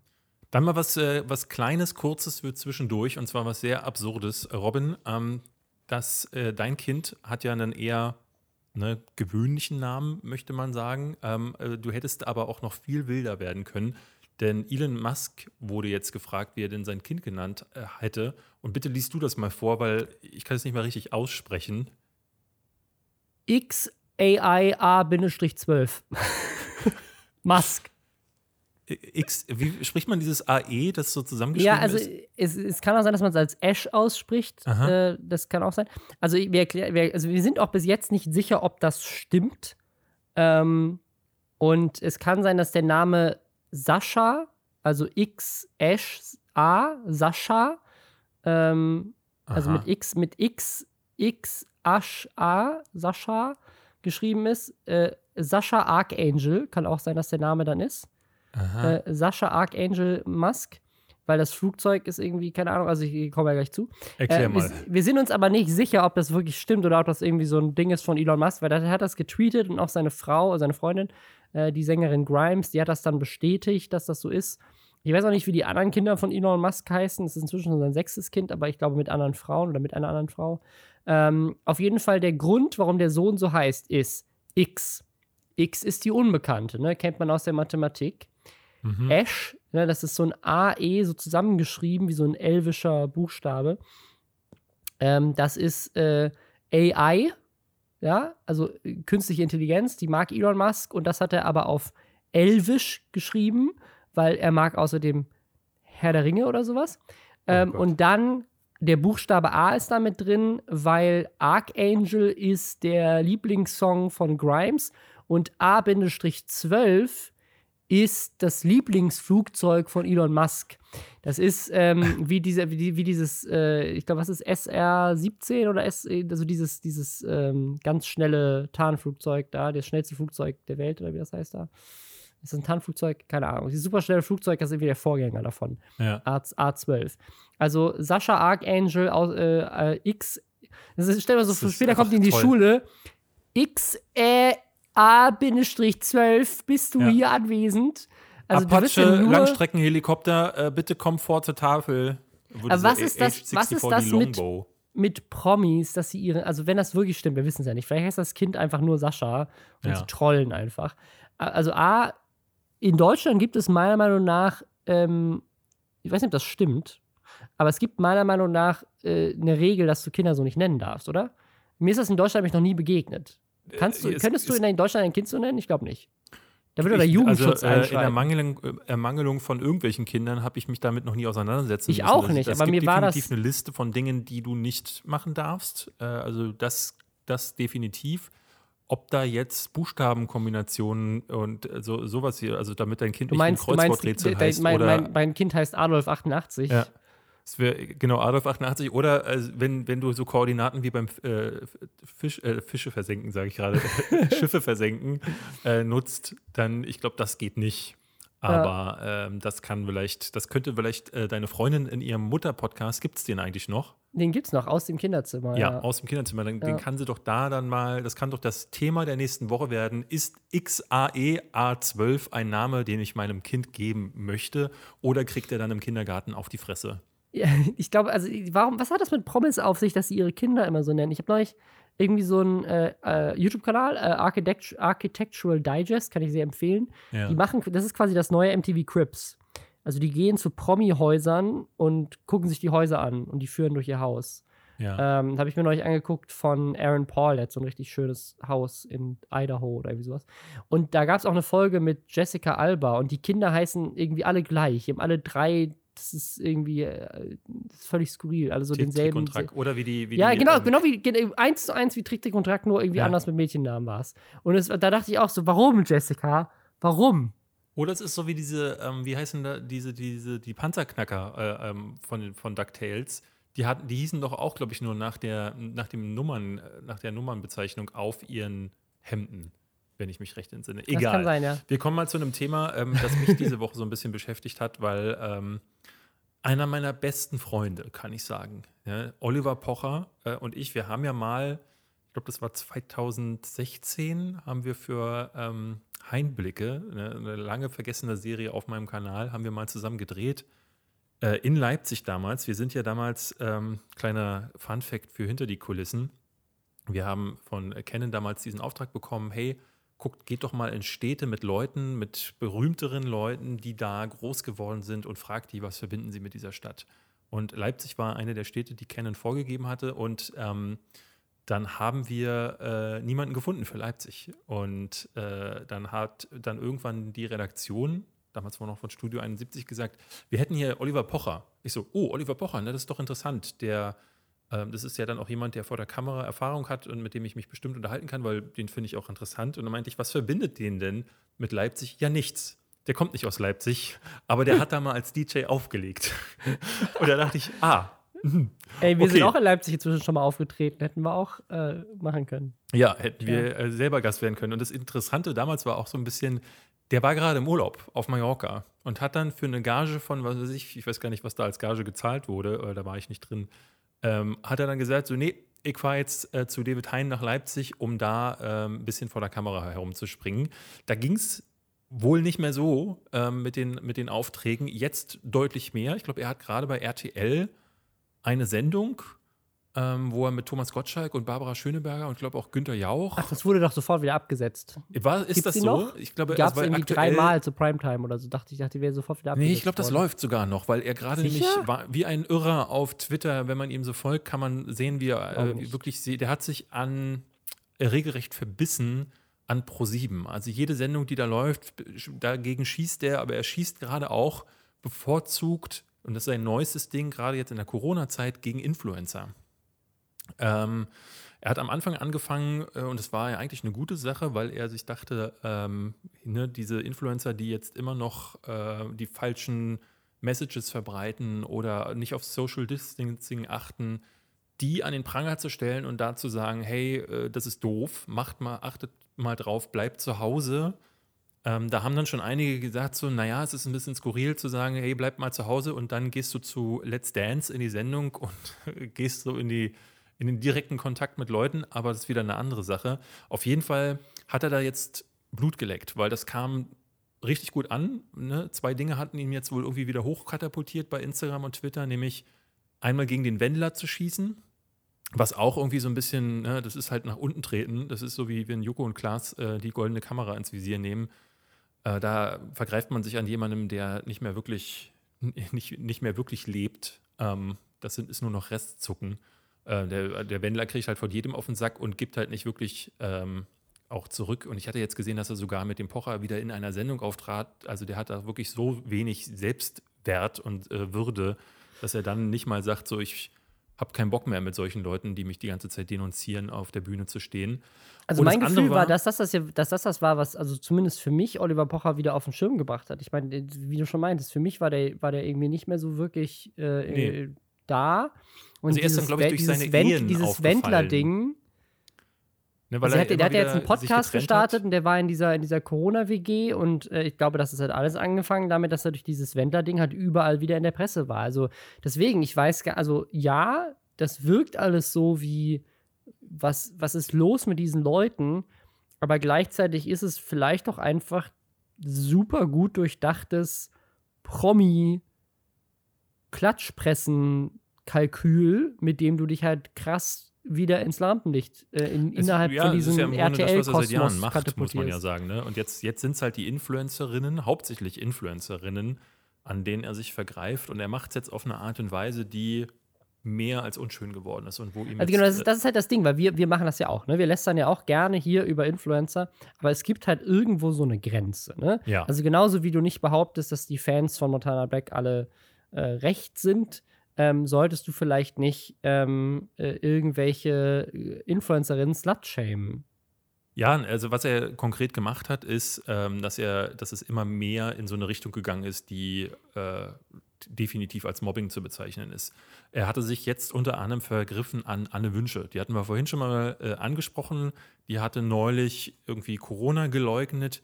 Ist eigentlich, das wusste ich nicht, kannte sie mich nicht, äh, Darstellerin, glaube ich, von Berlin Tag und Nacht. Da äh, hört bei mir der ah. Horizont sowieso auf, weil da kenne ich niemanden von. Ich habe auch immer das Gefühl, wenn du dich da gerade an jemanden gewöhnt hast, dann ist die Person dann auch relativ schnell wieder weg. Interessanterweise hat sich äh, Olli Pocher ähm, äh, macht öf öfters wohl Livestreams mit einer anderen Koryphäe von Berlin Tag und Nacht oder zumindest von einer dieser äh, Null-Sendungen, nämlich Jan Like oder Lake, äh, wie er heißt, der seit Jahren ja durch äh, äh, Vorträge auffällt, die auch äh, zutiefst misogyn sind oder ähm, anderen Bullshit enthalten. Ne? Der schreit immer dann am lautesten, wenn es sich gegen irgendwie gegen irgendwas aufzulehnen gilt oder wenn es eben nach unten zu treten gilt. Das machen jetzt gerade beide und Anne Wünsche hatte er dann vorgeworfen in einem seiner Livestreams, die würde sich ja Follower kaufen und Likes. Und äh, die wiederum, Anne hat dann in einem Instagram-Video wirklich bitterlich geweint vor der Kamera. Ähm, und spätestens da müsste man sagen, okay, ob das jetzt wahr ist oder nicht. Ich, ich muss gestehen, ich habe das Video von äh, Olli Pocher nicht gesehen, kann also nicht sagen, ob er da tatsächlich mit Fakten gekommen ist und das nachweisen konnte oder ob er nur gesagt hat, na, Moment mal, das kann aber nicht sein. Hier sind ein paar mehr Likes als da drüben. Ähm, weil das ist ja immer noch keine Faktenrecherche, sondern immer noch nur Mutmaßung. Ähm, und ich gehe davon aus, dass es eher in diese Richtung ging. Jedenfalls, wenn dann jemand da vor der Kamera sitzt und bitterlich weint, spätestens da setzt doch so so dein gesunder Menschenverstand ein oder so ein bisschen Herz kommt durch. Hat er aber Vielleicht, nicht gemacht. Hm? Ja. Also auch das, also ich, das Ding ist mit so offen zu legen, dass irgendwelche Influencer sich Follower kaufen und dann damit äh, höhere Werbebudgets irgendwie äh, von Unternehmen er, er, erschleichen und betrügen. Ist erstmal nichts Falsches. Das, das äh, habe ich auch schon gemacht. Ne? Also wir, ja. haben, wir haben zwar keine Namen genannt, aber wir haben genau diese Recherche auch schon gemacht. Ähm, und äh, ich kann mir gut vorstellen, dass sie es bei ihm auch gut recherchiert haben, weil die eigentlich ähm, ja, das ist jetzt der nächste Punkt, äh, anscheinend krass gut recherchieren können, weil ne, also das Ding ist, auf der einen Seite sagen, diese Vorwürfe zu machen, wenn sie, wenn sie fundiert sind. Ich kann mir gut vorstellen, dass sie fundiert waren, weil, wie gesagt, das nächste Thema ist eins, wo sie auch wirklich krass gut anscheinend recherchiert haben. Ähm, aber äh, sozusagen, klar, wenn Leute anfangen zu weinen, ist halt auch die Überlegung, muss man da jetzt noch drauf treten? Und was er dann gemacht hat, ist, er hat richtig draufgetreten. Und zwar hat er etwas ausgekramt und ich habe keine Ahnung, wie, wie, wie, er das geschafft hat. Ähm, und zwar hat er ein, äh, ich weiß nicht, ist das ein Softcore-Porno? Oder wie so ein Erotikvideo, so ein, so ein Erotikvideo ne? von ihr gefunden, ähm, und dann auch Teile davon, solange das halt sozusagen zensiert und äh, geschnitten quasi nur, nur die Teile gezeigt, die man auf Instagram auch zeigen kann, auch gezeigt. Und dann diese andere Freundin, die bei ihm halt auf dem Kicker ist, da hat er offengelegt, dass die äh, als Domina arbeitet. Oder, genau, das ist eine ähm, Freundin von äh, Anne Wünsche, ähm, die ihr dann, ich glaube, auf Social Media zur Hilfe eilte. Also ähm, ne, typischerweise ist halt das passiert, was dann äh, häufiger passiert. Hinter ihr als Influencerin haben sich dann äh, auch die Community, aber auch andere Influencer-Freunde versammelt. Und äh, das wiederum hat dann natürlich Oliver Pochers Ego irgendwie angekratzt, weil er sich dann äh, in dieser Situation saß, wieder zurückschießen zu müssen.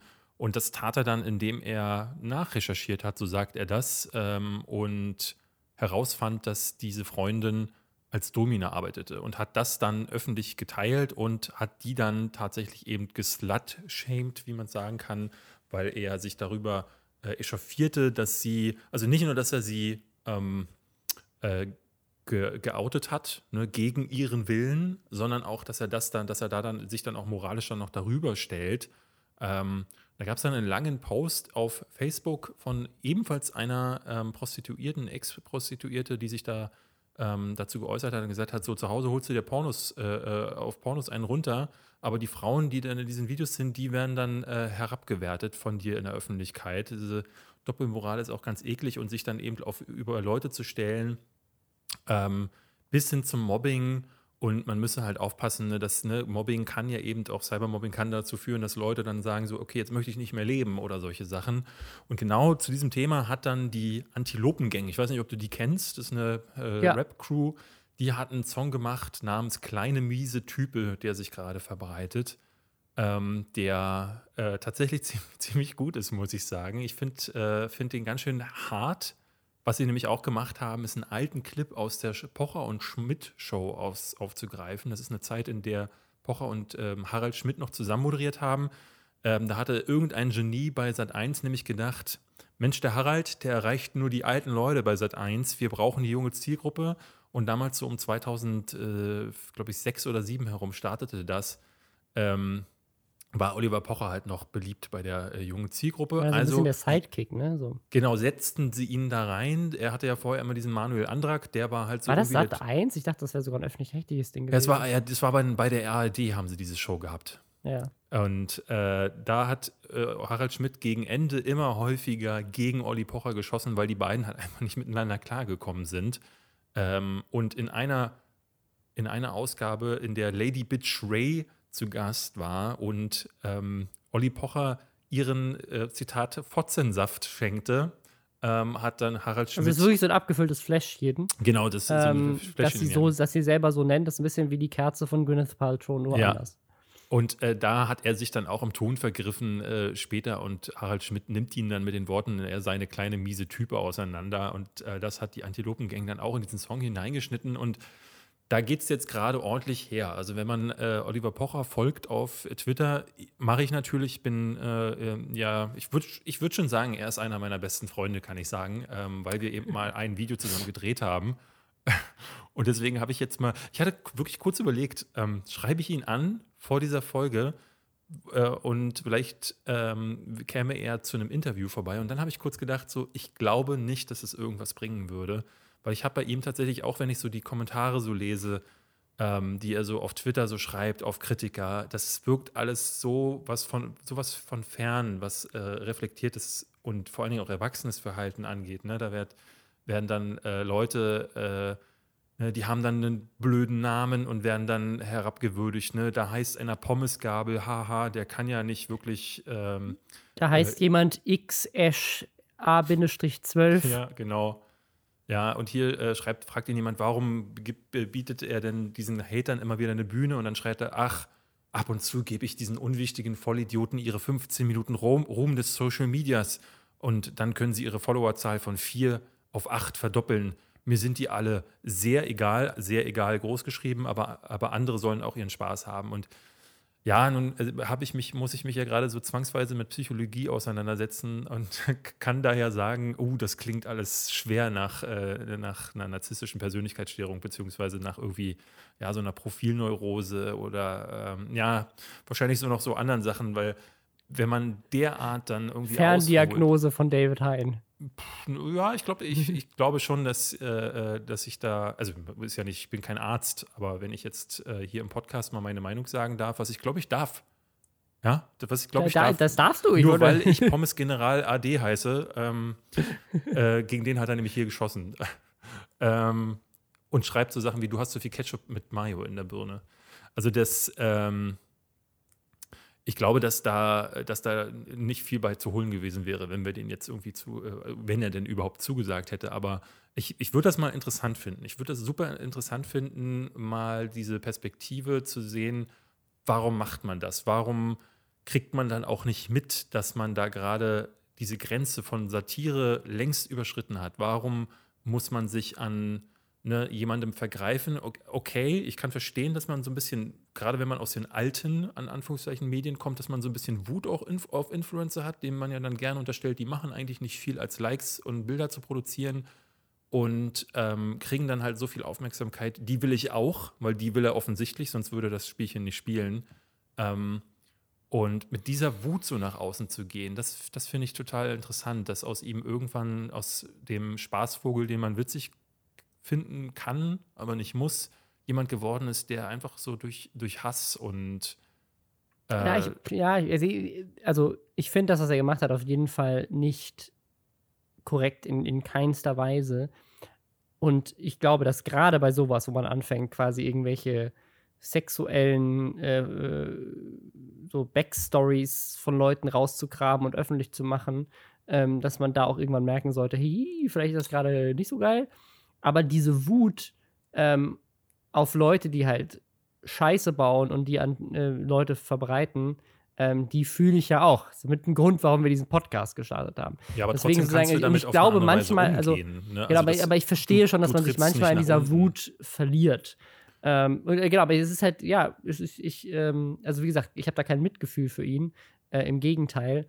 Aber sozusagen, ich, ich glaube, es, ist, es sagt halt viel über den Charakter aus, wo man sich dann in dieser Wut auch stoppen kann oder nicht.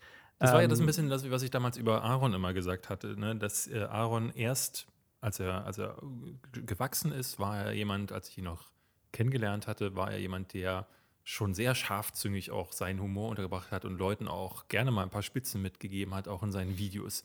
Und dann switchte das in diese Richtung, die sehr an Oliver Pocher erinnerte tatsächlich. Das ist so eine Sache, die, die ich immer wieder gedacht habe, hm, da ist Oliver Pocher so ein bisschen auch, der sich auch vom Typen, der bei Hans Meiser ein Casting gewonnen hat, hochgeblödelt hat.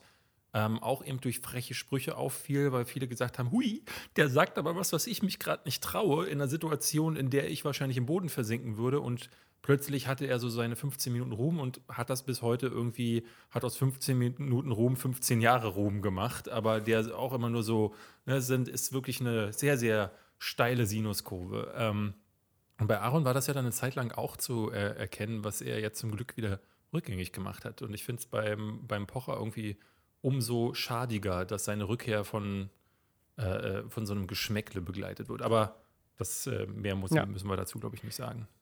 Dann sind wir an dieser Stelle hier mit dem Lästern fertig und jetzt kommen die Verschwörungstheorien. Geil. Ähm, Was hast du heute für mich? Ich möchte gerne geht- wissen, was hat Bill Gates denn jetzt wieder getan? Ja, das ist, das ist, glaube ich, so die große News aus der letzten Woche oder vielleicht sogar schon den letzten zwei.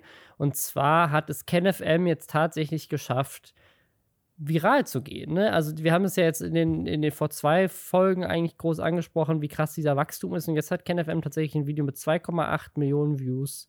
Ähm, unter anderem, weil es aber, glaube ich, auch halt über Telegram ähm, krass verteilt wird und in diesen Gruppen krass verteilt wird, weil auch diverse Influencer ihn promotet haben, wie eine Luna Darko, das war ja hier auch Thema. Jetzt sind noch neue dazugekommen. Ähm, wir hatten es, glaube ich, letzte Woche schon ganz kurz erwähnt, aber in diesem Kreis der Verschwörungspromis ist jetzt Till Schweiger, Attila Hildmann. Wer hätte das gedacht? Ähm, Attila Hildmann geht gerade richtig ab. Der ist äh, völlig durchgedreht, postet irgendwie mit Waffen und ähm, Schreibt auch ist davon, jetzt ganz deep in der neuen Weltordnung, hat Sachen geschrieben wie Xavier Naidoo und er werden Kopfschüsse kassieren dafür, dass sie hier die Wahrheit sprechen. Ja. Und das, das ist so lustig gerade, weil da gibt es gerade so viele Memes zu. Findest ähm, du das von- lustig, ja? Ich finde also es, schon ist, sehr ich, bedenklich es, alles. es, es, es ist, also ich habe richtig Angst, aber es ist gerade so auf dieser Grenze zwischen, ich kann damit nur umgehen, indem ich drüber lache, aber ich betrachte das Ganze und deswegen will ich hier auch drüber sprechen, würde ich auch nochmal drüber sprechen. Deswegen haben wir auch gesagt, machen wir diese Woche nicht nochmal eine viel gut Folge. Und ich arbeite gerade schon an zwei Videos zu dem Thema, weil es mich so krass fertig macht und aufregt, weil es einfach ähm, richtig gefährlich ist. Aber gleichzeitig muss man so ein bisschen drüber lachen. Dann zum Beispiel ähm, äh, war eine Sache, die so ein bisschen rumgegangen ist, war von wegen so, was ist das hier für eine scheiß Verschwörung, dass irgendwie so ein veganer Koch, ein Sänger und ein Tänzer diejenigen sind, die als einzige informiert wurden. also, wie kann das sein? Ähm, also, äh, auch, äh, ne, Attila Hildmann dreht, dreht völlig am Rad hier so, der, der, der vegane Koch hat hat's rausgefunden. So, das ist der, der Aufgewachte, während alle anderen es nicht merken, hat ich er die mich halt die weltweite ganze Zeit- Verschwörung aufgeklärt. Was hat er denn rausgefunden? Weil was er die ganze Zeit Ja, macht, ist äh, Sachen zu schreiben wie äh, äh, die schlimmsten Verschwörungstheorien sind Realität. Ausrufezeichen. Ich habe jahrelang nicht daran geglaubt, Komma fehlt leider, aber ich habe alle Beweise dafür. Und dann geht der Text einfach weiter mit die NWO ist Realität und Infektionsschutz und bla. Und man möge doch bitte auf sein Telegram gucken. Und dann haben wir ein, wir haben jemanden eingeschleust in diese Telegram-Gruppen und können daher sagen, auch da sind die wahren Beweise oder diese alle Beweise, die er hat, irgendwie immer noch nicht präsentiert worden, weil ich mich, mir die ganze Zeit denke, also ein KenFM-Video zu, zu, zu teilen, ist jetzt für mich noch nicht alle Beweise. Ich glaube, es war Sarah Fox, äh, auch eine Influencerin, die gerade KenFM geteilt hat. Die hat es, finde ich, am besten gesagt und die hat, ich finde, das Thema jetzt, das Thema ist für alle einfach, für alle einfach einmal durch, David. Ja, Ähm, ja, ja Moment, jetzt es ist- kommt's. Es ist beendet. Also wir müssen einfach gar nicht mehr drüber reden. Sie hat den Beweis der Beweise. Nämlich als Sarah Fox dafür kritisiert wurde, dass sie KenFM jetzt auch bewirbt, ähm, hat übrigens danach direkt ein Product Placement gemacht in derselben Story. ähm, nämlich dieses Gates Carper Deutschland Video von KenFM. Äh, daraufhin haben Leute sie kritisiert und ihre Antwort war, ne, auf die Frage, wo sind denn deine Beweise, war, ja, glaubt ihr denn, dass für etwas, für das es keine Beweise geben soll, es dann Beweise gibt? Und das ich finde, das klärt das, das klärt das jetzt. Also, es ist also eine Verschwörung. Heißt, natürlich wollen die hin. Ja, die wollen natürlich keine Beweise hinterlassen, weil es eine Verschwörung ist. Also gibt es auch keine und damit ist es bewiesen. Ist doch klar. Dafür, damit dafür, der Beweis dafür, dass das alles stimmt, ist, da, ist, dass es keine Beweise gibt. Denn nur so kann es ja stimmen, dass es eine weltweite Verschwörung gibt, indem sie keine Beweise so, hinterlassen. Dass, äh, äh, dass ähm, Xavier Naidoo gesagt hat, nachdem er äh, ja nun auch herausgefunden hat, dass es keine Viren gibt, weil er die noch nicht live persönlich getroffen hat, ähm, dass es wahrscheinlich auch keine Beweise gibt, weil auch die wurden ihm noch nicht präsentiert. Ähm, aber trotzdem muss das irgendwie alles stimmen, denn KenFM hat ja gesagt, dass. Denn, und das ist ja. gerade, was ja passiert. Also ähm, äh, äh, Flair zum Beispiel, auch eingestiegen ins Telegram-Game ja. Hat, glaube ich, äh, eine eigene Telegram-Gruppe. Ist witzig, dass alle auf Telegram gerade auch wechseln. Und hat in Ja, weil das die Verschwörungsplattform Nummer eins ist. Das ist irgendeine so russische Social-Media-Plattform, äh, die halt nicht löscht. Ähm, und während Facebook okay. und, und, und, halt auch nicht aufklärt, wenn da, wenn da Falschinformationen sind, weil selbst YouTube hat ja inzwischen so einen kleinen Hinweis unter jedem Video mit informier dich zu Corona und löschen auch ähm, tatsächlich auch ab und zu mal Videos. Das passiert viel zu wenig. Das, das ähm, der, aber sie löschen auch so richtig, richtig gefährliche Videos, löschen sie. Jetzt habe ich mal eine Verschwörungstheorie, Robin. Das ist der russische Masterplan. Die haben diese Telegram-Plattform zugänglich gemacht, damit die westliche Welt sich selbst auslöscht, weil alle irre werden über irgendwelche Verschwörungstheorien, die sie auf ihrer Plattform nicht ja. löschen. Und das dann, ist, wenn ich finde, ich finde auch, wir sollten so eine neue Verschwörungstheorie. Ich, ich, ich, das Ding ist, da bin ich mir auch gar nicht mehr so sicher, ob da nicht was dran ist. Aber ähm, ja, Russland äh, steckt hinter Impfgegnern, damit die westliche Welt sich selbst auslöscht. Du hast gerade ähm, ihren Namen genannt, Sarah Fox, vielleicht um das mal kurz aufzuklären und mich auch aufzuklären, weil ich kenne die nicht. Was, wer ist Sarah Fox? Das äh, kann ich dir leider auch nicht sagen. Ich kann dir Gut. sagen, sie hat einen großen Instagram-Account mit, warte, ich kann es dir sofort sagen, 113.000 Followern. Und sie hat auch einen YouTube-Kanal und postet äh, sexy Bilder. Ähm, das mhm. äh, kann ich dir geben. Was, was habe ich hier noch? Sie hat 188.000 Abonnenten auf YouTube. Äh, und äh, ja, so die Videos haben so um die 100.000 Views. Ja. Ich finde es ich find krass, ähm, also wenn ich mir gerade Attila Hildmann angucke, das muss doch schon in Richtung äh, eine, äh, eine, Strafbarkeit gehen, ne? wo der Verfassungs... Äh, ich hatte irgendwie gesehen, dass der Volksverpetzer sich irgendwie mit ihm angelehnt hatte, weil die sagten, da muss doch der Verfassungsschutz eigentlich also auch schon der, aufhören. Also der, der, der, postet mit, der postet Bilder mit Waffen ähm, und, und äh, sagt irgendwelche Dinge von wegen, äh, dass. Der, der Drosten äh, wäre der Goebbels von Bill Gates. Ich, das finde ich auch so dieses gut. Ganze, vielleicht magst du mir das mal kurz erklären. Ich, die ganze okay. Zeit lese ich davon, dass Bill Gates die Welt ja. Äh, verändert, was wohl mit, äh, der, mit, dem, mit der Impfpflicht auch noch zu tun hat. Ja, also das, ist, das ist auch dieses KenFM-Video. Das KenFM-Video ist ähm, äh, Gates, wie heißt das? Gates, was macht Bill Gates hier? Wie, was war der Titel von dem Video? Ich habe es gleich. Äh, Gates Kaper Deutschland, das war's. Ah. Ähm, also Oliver Janich hat damit ja schon angefangen, äh, mit, mit so einem ersten Ding. Äh, und jetzt ist KenFM da äh, auch mit drin. Und zwar ist jetzt, also die Verschwörungstheoretiker scheinen sich jetzt geeinigt zu haben. Also es hat sich alles so ein bisschen eingependelt. Ähm, es ist doch nicht 5G. Äh, der Virus den Virus gibt es nicht, aber irgendwie doch so ein bisschen und der ist nur so gefährlich wie die Grippe, aber er ist gefährlich. Ähm, er ist aber wahrscheinlich menschengemacht äh, und Bill Gates ist dahinter. Bill Gates ist, hat das gemacht. Bill Gates möchte reich werden, ähm, weil er das nötig hat. Der hat ja nicht viel Geld. Und äh, des, deswegen ähm, äh, gleichzeitig ist er, ist er ein äh, will er die Menschheit auslöschen, auch, das will er auch. Ähm, also Bill Gates, also es ist irgendwie auch schon wieder alles so widersprüchlich. Aber auf der einen Seite angeblich will Bill Gates ganz viel Geld machen, äh, weil ähm, ja, das ist ja anscheinend die einzige Motivation von irgendwie jemandem, der mal eine Softwarefirma gegründet hat und damit reich geworden ist, ist, dass er dann noch mehr reich werden will, aber dieses Mal mit Pandemien und Pharmaprodukten. Das ist super logisch. Äh, anstatt dass er irgendwie ein neues Startup gründet, keine Ahnung. Ähm, auf jeden Fall äh, möchte Bill Gates laut diesen Verschwörungstheoretikern, äh, Verschwörungs, es ist, ist, es ist keine Theorie, es ist einfach von, nach, laut diesen Verrückten, möchte Bill Gates alle Menschen chippen er möchte ihnen Chips einpflanzen, um sie zu tracken. Mhm. Und er möchte sie unfruchtbar machen mhm. und Ach. töten. Also sie, sie, sind sich nicht so sicher. Es sind so alle, alle Sachen gleichzeitig, ja. Aber also er also möchte um sie, er möchte sie um nachverfolgen, aber töten ja und. Behalten, deswegen, also deswegen, das ist so ein bisschen, aber ja, er möchte auf jeden Fall, er möchte die, die Weltbevölkerung dezimieren, mhm. indem er sie mit einem Stoff impft. Und äh, dafür gibt es ja diesen Vorwand der Pandemie, damit er das machen kann. Aber um mehr Geld zu verdienen, macht es dann Sinn, die Menschheit zur Hälfte auszulöschen? Nein, deswegen es mhm. macht es ist ja alles macht ja alles keinen Sinn. Ähm, auf jeden also, Fall wo ist, kommen jetzt die Tauben ins Spiel, die man nee, aufladen ist, soll. Das weiß ich nicht. Aber das ist das ist aktuell so die die Situation und das Ding ist, dass und das ist auch dieses KenFM-Video. Das KenFM-Video geht halt nicht so weit. Ne? Das KenFM-Video reißt, das, das, deswegen, Ken, Ken Jebsen ist schon nicht dumm. Ne? Also der der ist schon klug genug, um diese super abstrusen Sachen, das machen dann eher so ein Attila Hildmann und Oliver Janich. KenFM geht da so ein bisschen äh, mehr so an den Tatsachen noch entlang geschlingert. Also er sagt zum Beispiel Sachen wie, dass Bill Gates mit Hilfe der Bill und Melinda Gates Foundation die WHO mitfinanziert. Und das stimmt. Das ist korrekt. Und das ist tatsächlich auch eine Sache, die man kritisieren kann, finde ich. Aber ich finde, man kann nicht Bill Gates dafür kritisieren, sondern man kann die ganzen Länder dafür kritisieren, dass die der WHO nicht genug Geld geben, dass das überhaupt nötig ist, dass ein Milliardär da einschreiten muss. Weil das ist ja genau das Problem, dass Leute wie Donald Trump ähm, der WHO das, das Geld entziehen oder Länder halt nicht genug dazu beitragen, weil sie eben solche Sachen wie die Pandemie, die jetzt gerade stattfindet, nicht äh, genug ähm, als gefährlich eingeschätzt haben, genauso wie sie den Klimawandel nicht als gefährlich genug einschätzen.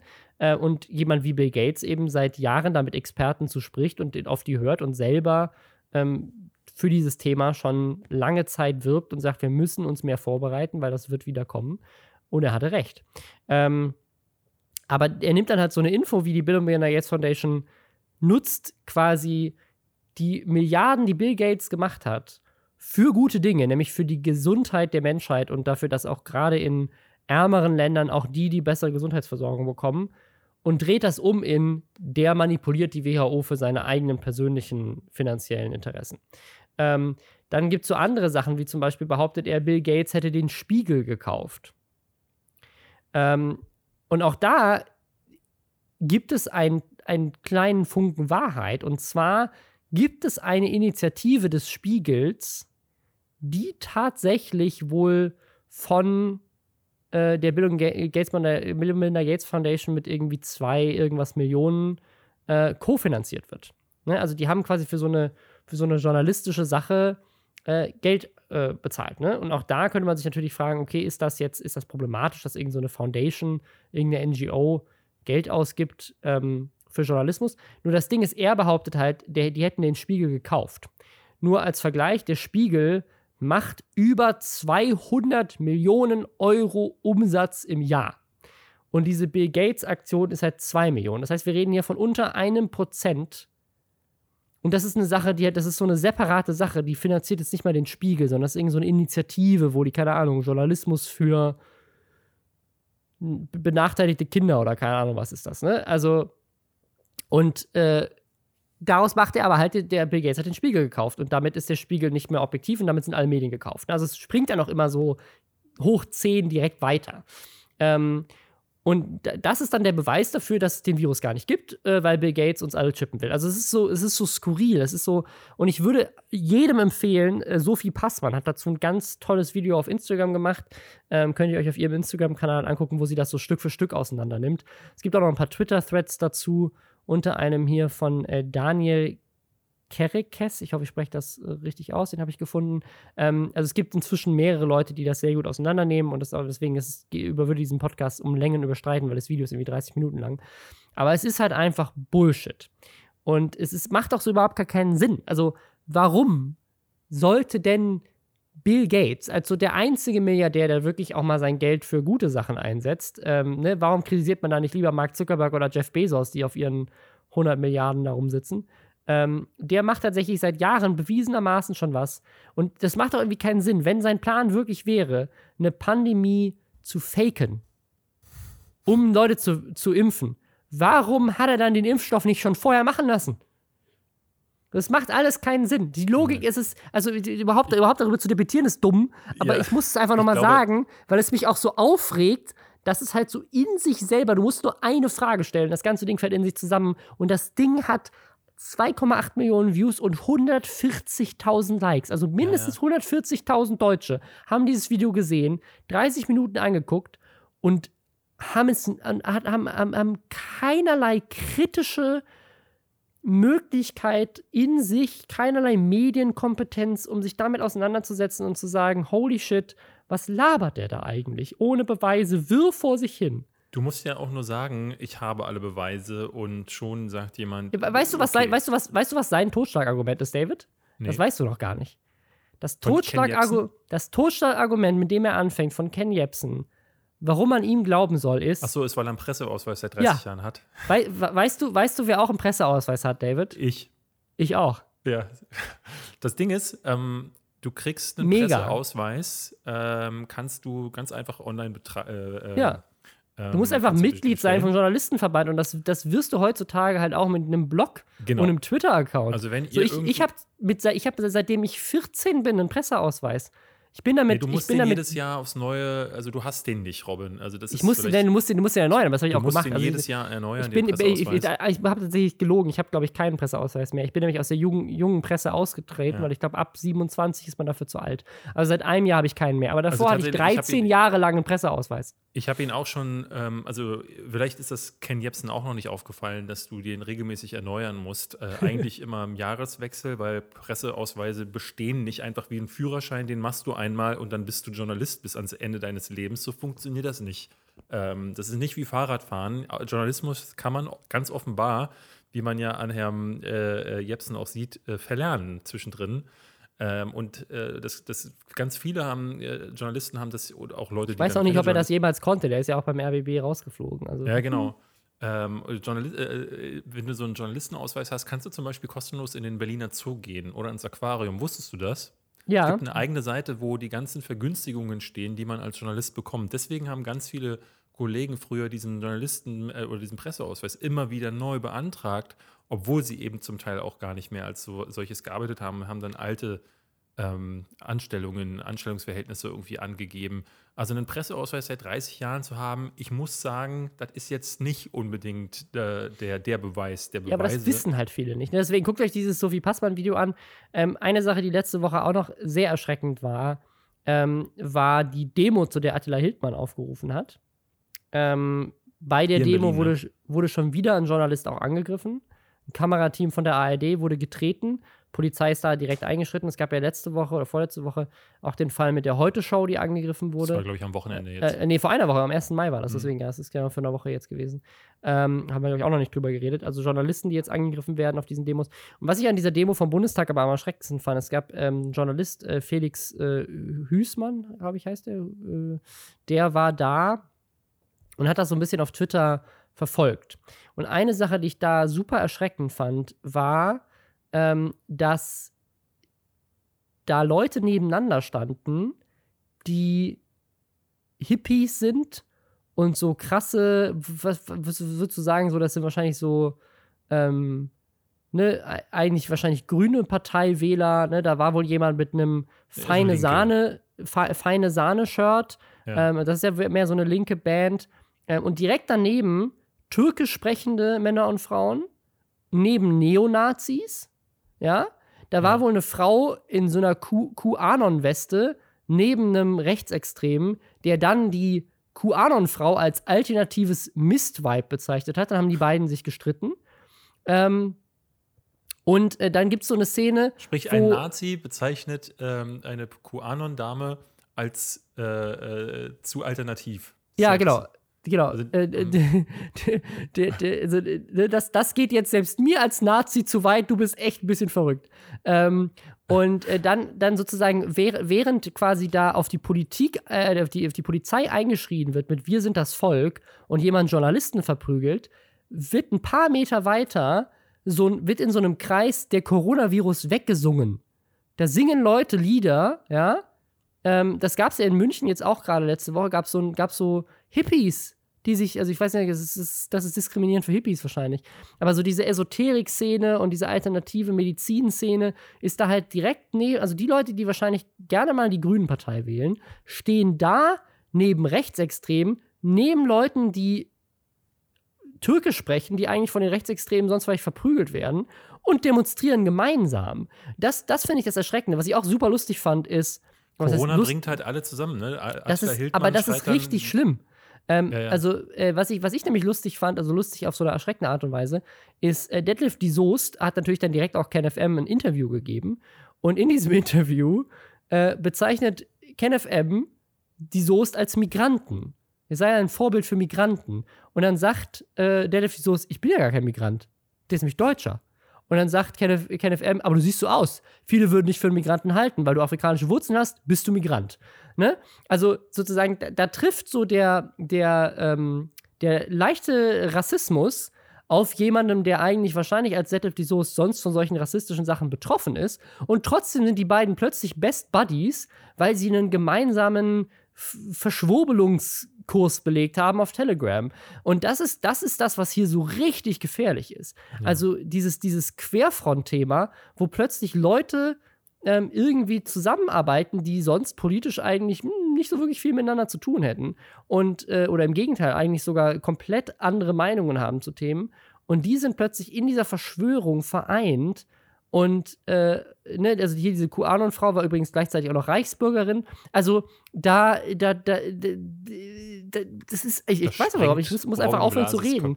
Es ist, es ist, ich habe so Schiss, was das für die Demokratie bedeutet, weil es nimmt halt zu. 2,8 Millionen Views, ne? Es gibt, wenn du sagst, es ist nicht nur Deutschland, es gibt 100 Millionen äh, deutschsprachige Menschen auf der Welt.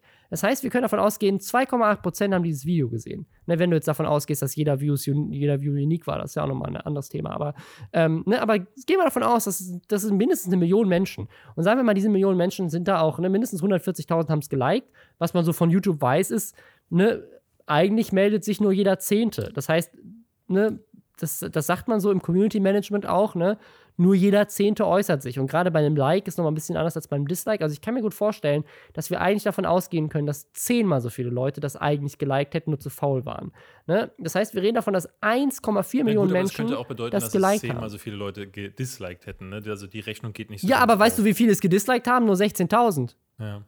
Also, das ist, das ist, also, es ist richtig, also, wie gesagt, das, das sind, die sind nicht in der Mehrheit, diese verrückten Menschen aber es nimmt zu und es nimmt halt auch zu durch, durch YouTube und durch diese Plattformen, durch Telegram, wo Leute solche Sachen weiterhin äh, ungeniert verbreiten und an riesige Reichweiten verbreiten. Leute stoßen da immer noch drauf. Ich, ich, ne, ich muss, ich bin ja nie auf Facebook und ich logge mich jetzt einmal in der Woche aktuell auf Facebook ein und ich muss wirklich nur eine Minute scrollen, bis ich den ersten Verschwörungspost von jemand Neuem habe. Ich habe auf Facebook. Eine Minute ist nicht, du, ne, ist nicht, so viel, aber wahrscheinlich. Nee, ich, es ist wirklich, also ich, ich, so, ich muss einfach nur draufgehen und das Wort. Ich habe gestern war ich wieder drauf, zack, direkt irgendeiner aus Amerika, die ich kenne, postet, dass sie, dass sie nicht glaubt, dass Impfen echt ist. Ja. Äh, und impfen, impfen wir uns nur mit Gift einsprühen, weil sie hat so einen Beleg gefunden, wo steht, dass in, äh, in Impfstoffen ja Aluminium drin ist und das wäre Gift, also will uns Bill Gates vergiften. So, das ist, äh, das, ist, das ist eine, also wirklich, also das sind Leute, die ich kenne, das sind Leute, mit denen habe ich Zeit verbracht in meinem Leben, mit denen bin ich jetzt nicht eng befreundet, die habe ich schon lange nicht mehr gesehen, aber ich gehe einmal kurz auf Facebook und zack, ist wieder der Nächste dabei. Es nimmt gerade zu und es, es macht mir einfach richtig Angst, weil ich glaube, dass man die Leute da nicht mehr rauskriegt. Und das Problem ist halt auch, dass sie ja Recht bekommen. Deswegen, ich, ich muss sagen, die, die Lockerungen gerade regen mich richtig auf, weil ich finde, dass wir nicht an einem Punkt sind, wo wir lockern sollten, weil die Leute nicht, kann, glaube ich, kein Verständnis dafür haben. Ich, das ist auch so eine Sache, die ich überhaupt nicht verstehe. So, wir haben A gemacht, nämlich keine Lockerungen, und dann hat eine Pandemie angefangen. Dann haben wir B gemacht, nämlich Maßnahmen, und dann hat die Pandemie aufgehört. Und jetzt denken alle, also die hat ja nicht aufgehört, sondern hat, es gab eine weniger Infizierte. Und jetzt denken Leute, es gibt ja weniger Infizierte, dann können wir die, die Maßnahmen ja aufhören, weil der, der Virus ist ja vorbei. Und dass sie nicht verstehen, dass wenn man wieder zurückgeht zum vorherigen, dann auch das vorherige wieder passiert, das erschließt sich mir nicht. Das ist ja, das ist ja mal simple Mathematik, das ist ja einfach nur Logik und ich verstehe es nicht. Und trotzdem muss ich sagen, ich finde es eigentlich ganz gut, dass die Maßnahmen gelockert werden, weil ich nämlich glaube, dass wenn wir diesen Virus effektiv bekämpfen, weil wir alles richtig gemacht haben, dann denken diese Leute alle, ich hab's ja gesagt das gab es ja gar nicht wirklich. Das war alles eine Lüge. Die Regierung hat es angelogen. und kommen da nie wieder raus. Ja, Also, ja, sehr deprimierendes Ende. glaube ich. Deswegen haben wir auch eine Stunde vorher über positive Sachen gesprochen. Okay. Ich würde sagen, ähm, wer sich, ne, also wer nicht abrutschen will in äh, eben solche Gefilde, wo man dann blödsinnig Zeug nachplappert, der muss das tun, was alle schlauen Me- Menschen machen, nämlich sich belesen. Und das könnt ihr dank Hashtag Werbung Readly. Ja, äh, ich bin schon in der schlaue Leute-Front. Ich nutze die App ja schon wie ein Wilder. Ihr habt es mitbekommen, Robbe Blase. Hoffentlich nach diesem Podcast auch. Natürlich. Äh, und ihr genauso. Wir hören uns nächste Woche. Ähm, vermutlich, und das ist gerade der Trend, ist zu erkennen, nicht mit einer weiteren Feelgood-Ausgabe, sondern mit weiteren Themen, wo Robin, Mit einer Mischung, eine gesunde Mischung war das am Ende der. Kragen platzt. Äh, Ja, gucken das, wir mal. das jetzt in jeder Folge. Ich rege mich am Ende richtig auf. Ähm, ja, bis dahin. Äh, readly.com slash Lästerschwestern mit Ä. Bleib gesund. Bis denn. Leute beschweren sich, dass wir kein Outro haben. Weil wir aber der community-freundlichste Podcast aller Zeiten sind, ist dies ein offizielles Outro. Sie können jetzt abschalten. Hier gibt es nichts mehr zu sehen, schon gar nicht zu hören. Robin Blase ist schon längst nicht mehr im Raum und David Hein auch nicht. Diese Stimme ist automatisch von Google erstellt worden. Auf Wiedersehen und bis nächste Woche.